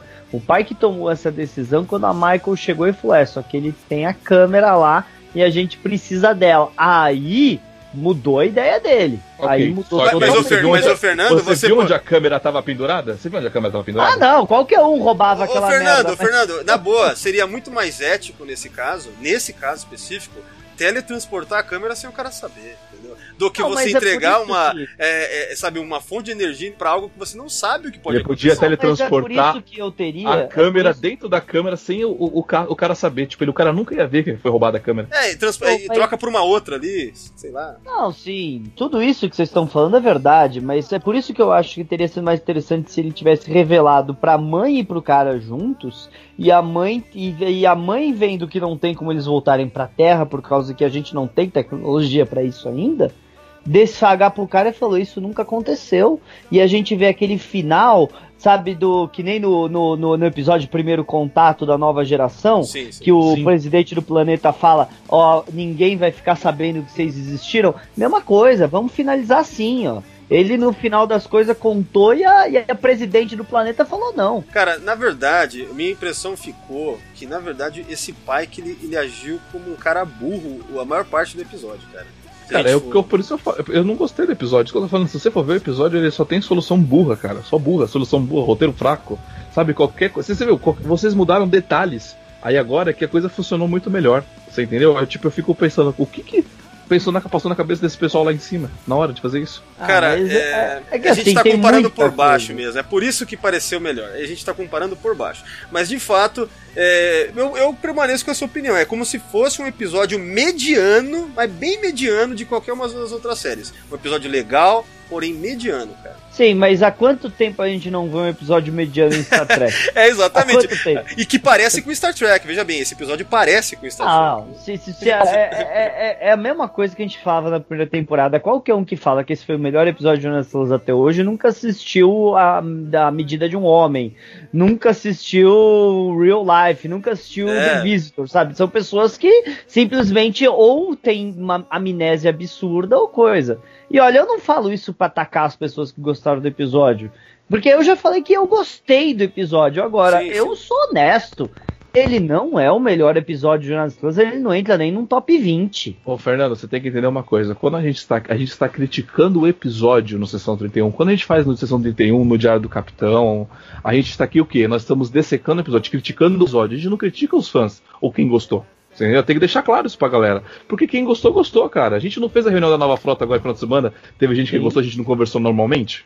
Sim, Então, claro, a gente- óbvio. É óbvio. Então, assim, a galera tem que entender isso. A gente tá com, é, dessecando um episódio. Ah, não, claro. Vamos, vamos deixar claro, rapidinho, ó. Vamos deixar claro. Eu sou adulto o suficiente pra conseguir ter uma discussão com uma pessoa que gosta e eu não gosto e não ter que apelar pra falar que ela tá cagando regra ou coisa do tipo. Vamos falar por aí, para com isso. Cara, Sabe, eu... eu não sou criança que quando contrariam a minha opinião eu fico, ah, tô de mal, não falo mais com você. Tá, isso eu, quero, eu também sou adulto o suficiente pra admitir que eu não tô nem aí pra opinião de um ou de outro.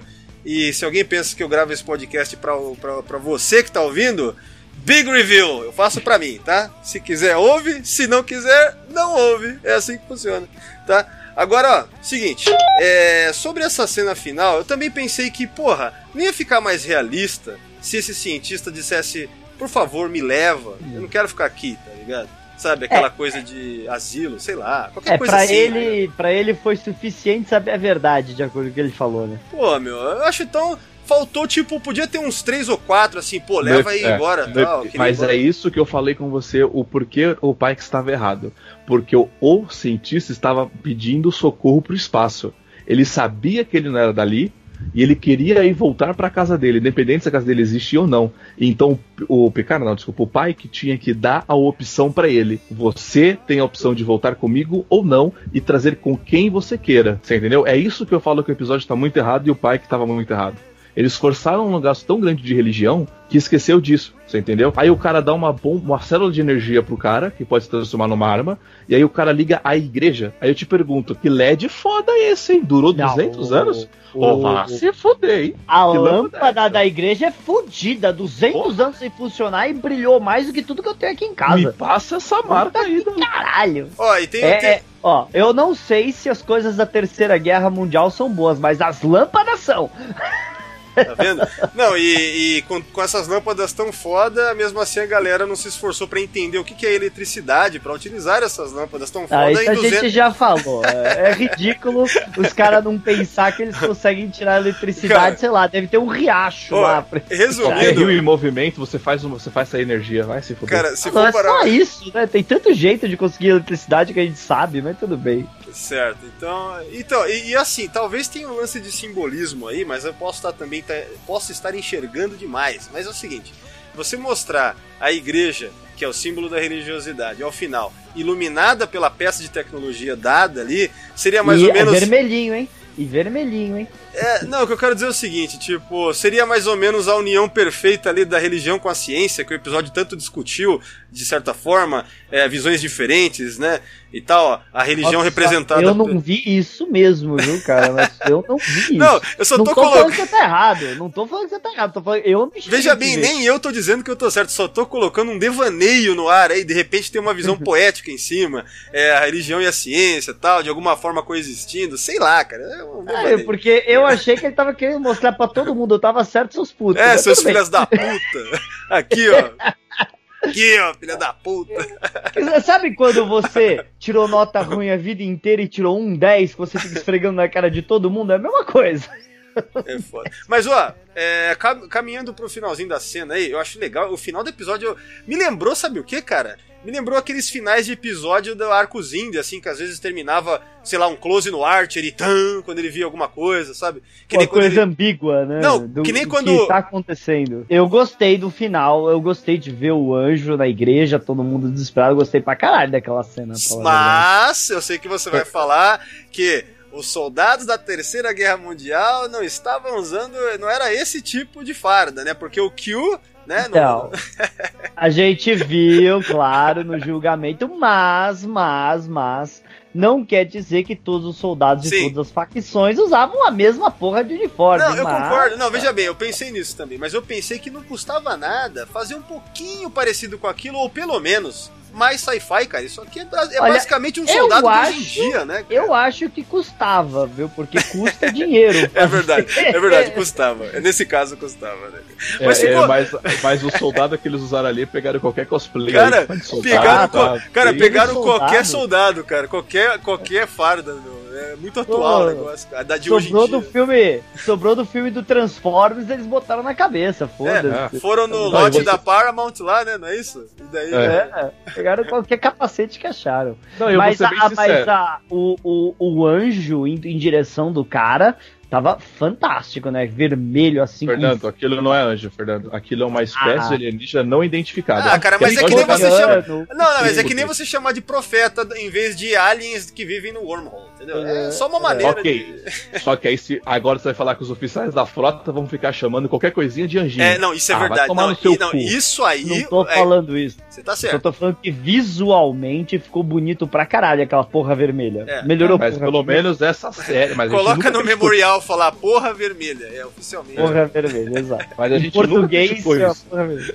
Fala, Ah, eu nunca critiquei várias vezes o visual de Discovery. Não, Discover pode quando- ser tudo, mas Discover. Não, Discover a gente fala. É muito bonito. Se fosse no século Não, não, não tô falando lindo. a Discovery, eu tô falando o visual das coisas que nem aquela nave do Universo Espelho que parecia um final de Mega Drive. Eu critiquei pra caralho. Aquilo ficou uma merda, né? Horrível.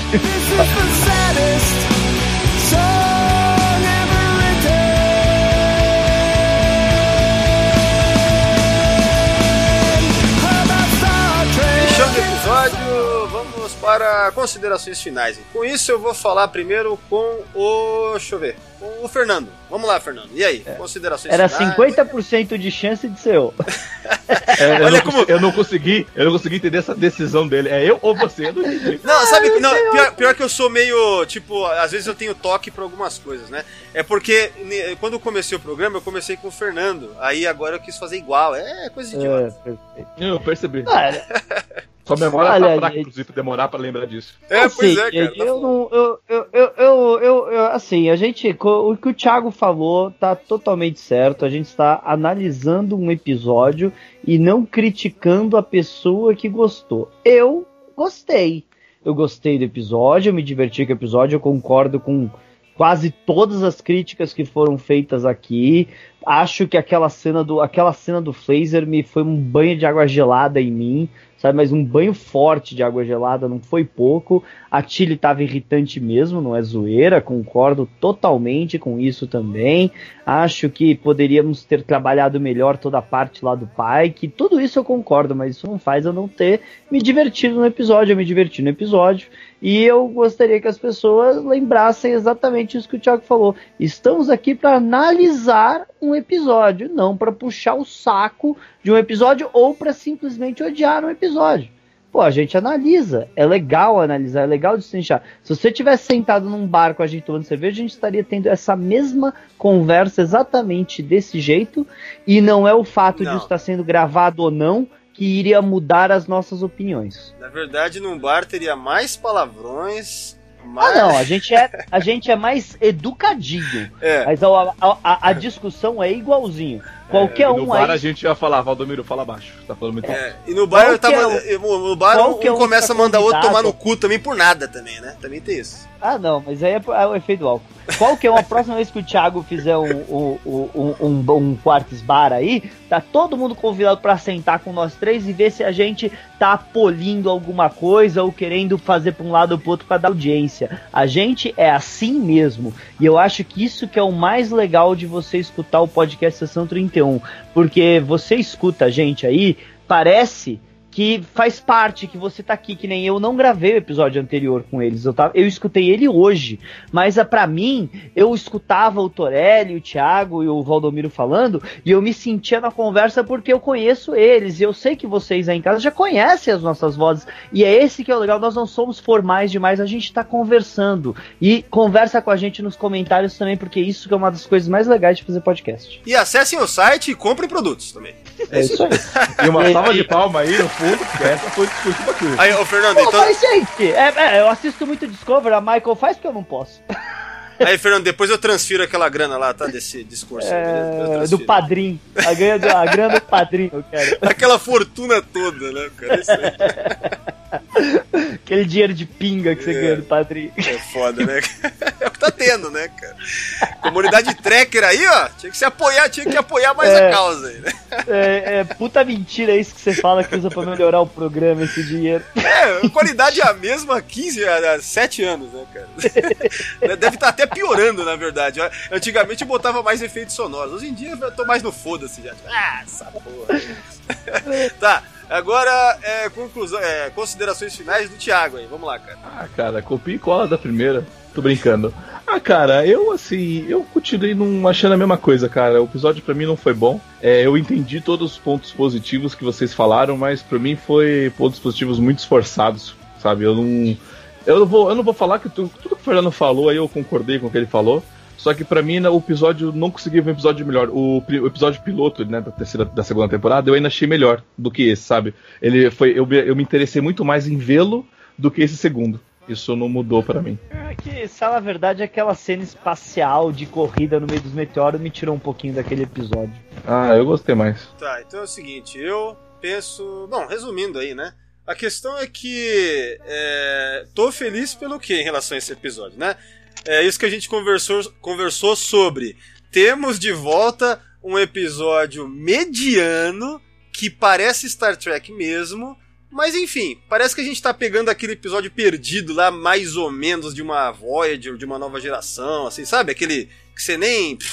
Mas assim, é, que não fere tanto o canon, que tá respeitando as paradas de maneira geral, mas que também tem umas decisões extremamente idiotas, como essa do, do Pike pulando. Cara, é duro pensar, quer dizer que o Pike se fodeu lá com. Porque na verdade, de repente, o Pike é meio suicida, né? Eu ganhei uma nova luz sobre o Pike nesse episódio, né? Se Ele é um babaca.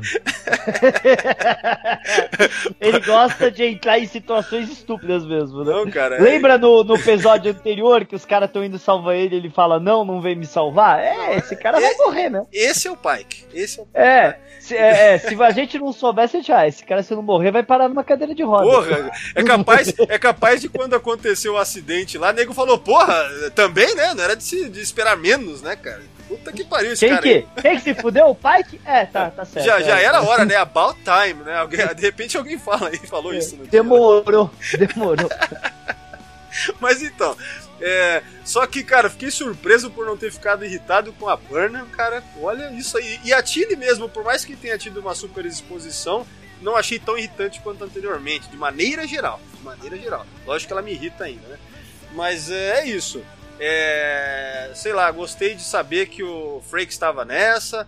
Gostei de me sentir vendo, sei lá, 0,5% de First Contact naquela cena lá.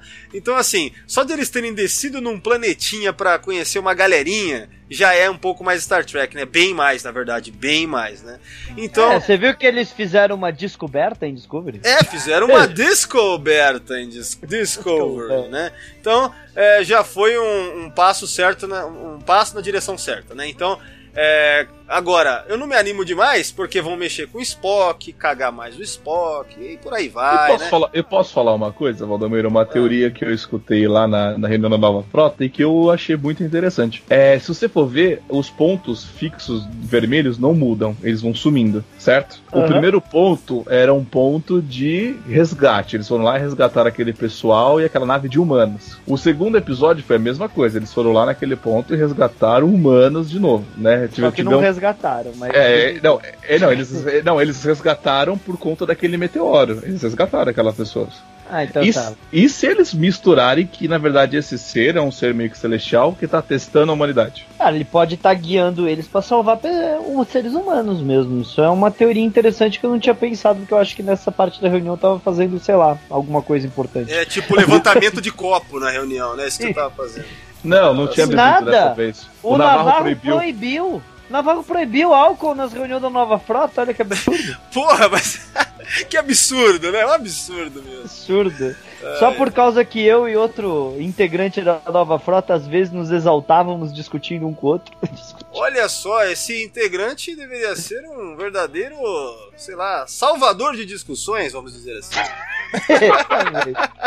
Mas vamos deixar claro que o Salvador é um grande amigo meu, tá? Só pra Não, gente Salvador não é um puta cara. Ó, vou deixar aqui bem claro. Salvador é um cara muito legal, muito legal mesmo. É, Bom, então é isso. é, Isso aqui é considerações finais ou é despedida, cara? Considerações Ah, finais. Agora vai pra despedida. Eu nem fiz vai meu merchan ainda, porra. Ah, não, peraí, eu tava concluindo as minhas considerações finais, né? Então é isso, já falei, é isso aí, episódio mediano que tá valendo, vale a assistida.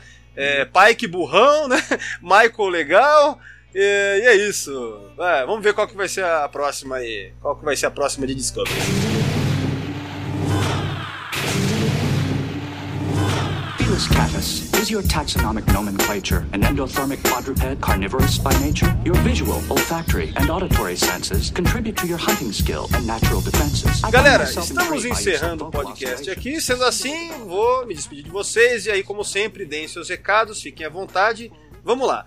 É... Tiago, muito obrigado pela sua participação, cara. Um grande abraço, valeu, até a próxima e fica à vontade aí. Cara, eu que agradeço. O recadinho é o meu de sempre. Sigam lá o Diário do Capitão nas suas redes sociais, YouTube, Facebook. Acompanhe aí todo domingo no horário do almoço, meio-dia, o programa gravado ao vivo depois de Discovery. Aí que a gente também faz esse bate-papo aí pra conversar com você de casa ao vivo. E é isso aí, muito obrigado. Vou deixar o resto dos recados agora para o Fernando, né? Porque eu vou estar presente lá na Starcom junto com o pessoal. O Fernando vai dar melhores recadinhos. Muito obrigado, até a próxima aí, Engage. Bom, Fernando, é isso aí, cara. Valeu, grande abraço de sempre aí. Falou, até a próxima. É isso aí, gente. Eu tava sentindo falta de fazer o podcast. Foi só uma semana que eu fiquei fora, mas eu senti falta já. Impressionante como é divertido fazer isso. Espero que vocês tenham gostado tanto quanto eu. E, gente, está aí a StarCon, Doug Jones está chegando no Brasil. Se vocês estão escutando isso na quarta-feira, ele já está no Brasil, vamos deixar claro, tá? Então, é, vão lá, não perca. Ah, mas eu não gosto de Discovery, eu não vou. Mas você sabe, por exemplo, que vai ter um bate-papo sobre Orville com, no palco externo com o Thiago e com o Valdomiro? Você sabe que vai ter uma mesa redonda sobre a segunda temporada de Discovery que vou estar eu, o Luiz, o Salvador e o Marcos Klein?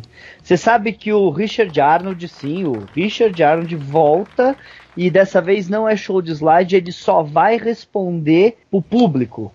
Então, te- não é só. a- a Segundo convenção meu é irmão, só o gordão que fala inglês tá aí de novo pra falar mais inglês. é, mas, cara, não, mas vai ter. Aliás, é uma coisa, vamos deixar muito claro: vai ter tradução simultânea, sim. Ela vai ser feita por ondas de rádio.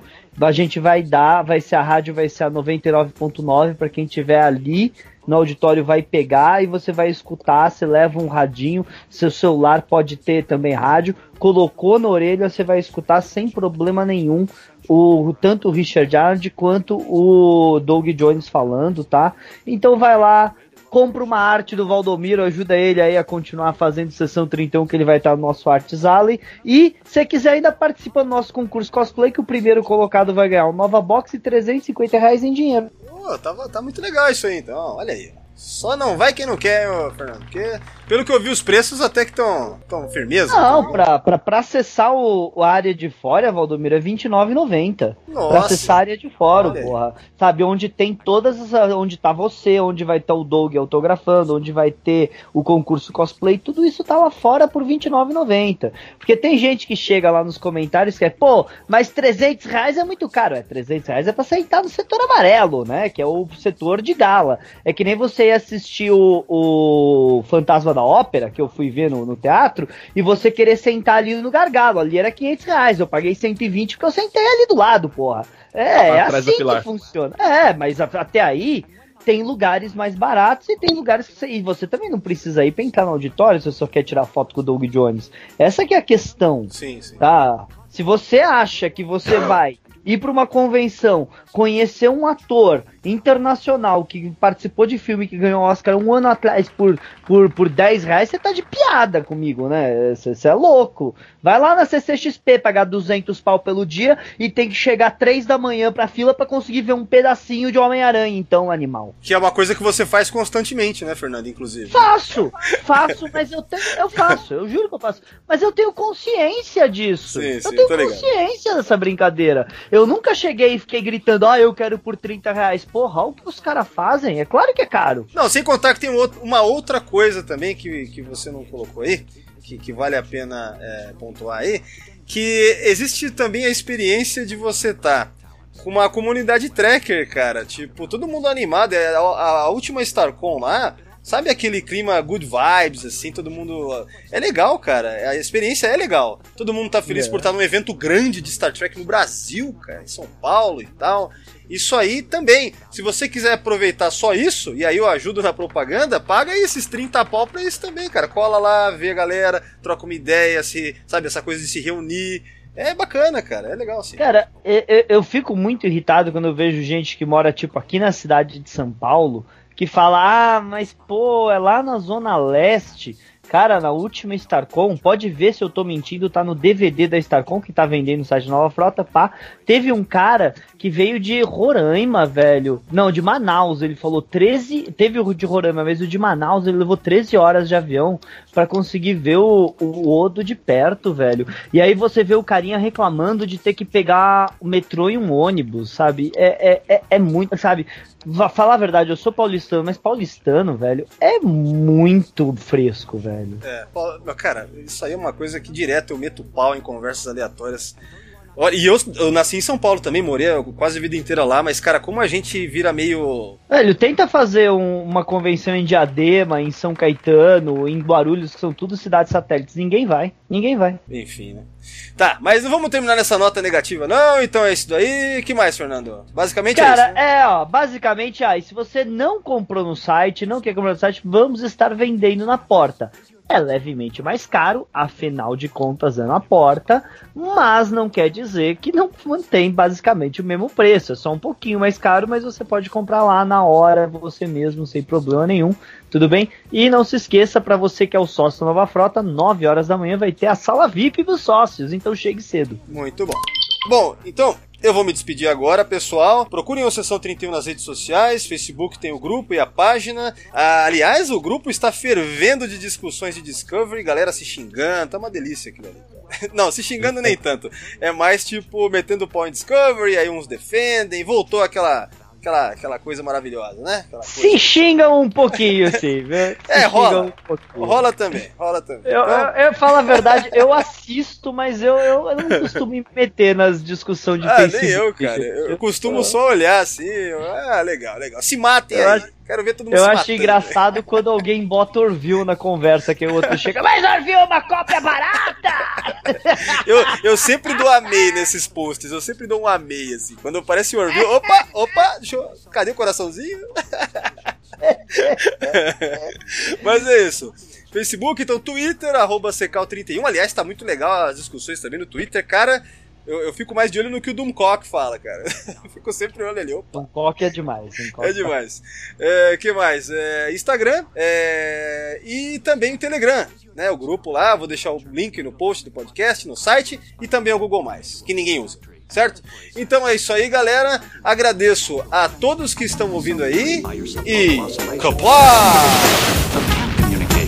That obviates your basic hedonistic predilection for a rhythmic stroking of your fur to demonstrate affection. A tail is quite essential for your acrobatic talents. You would not be so agile if you lacked its counterbalance. And when not being utilized to aid in locomotion, it often serves to illustrate the state of your emotion. The complex levels of behavior you display connote a fairly well-developed cognitive array. And though you are not sentient and do not comprehend, I nonetheless consider you a true and valued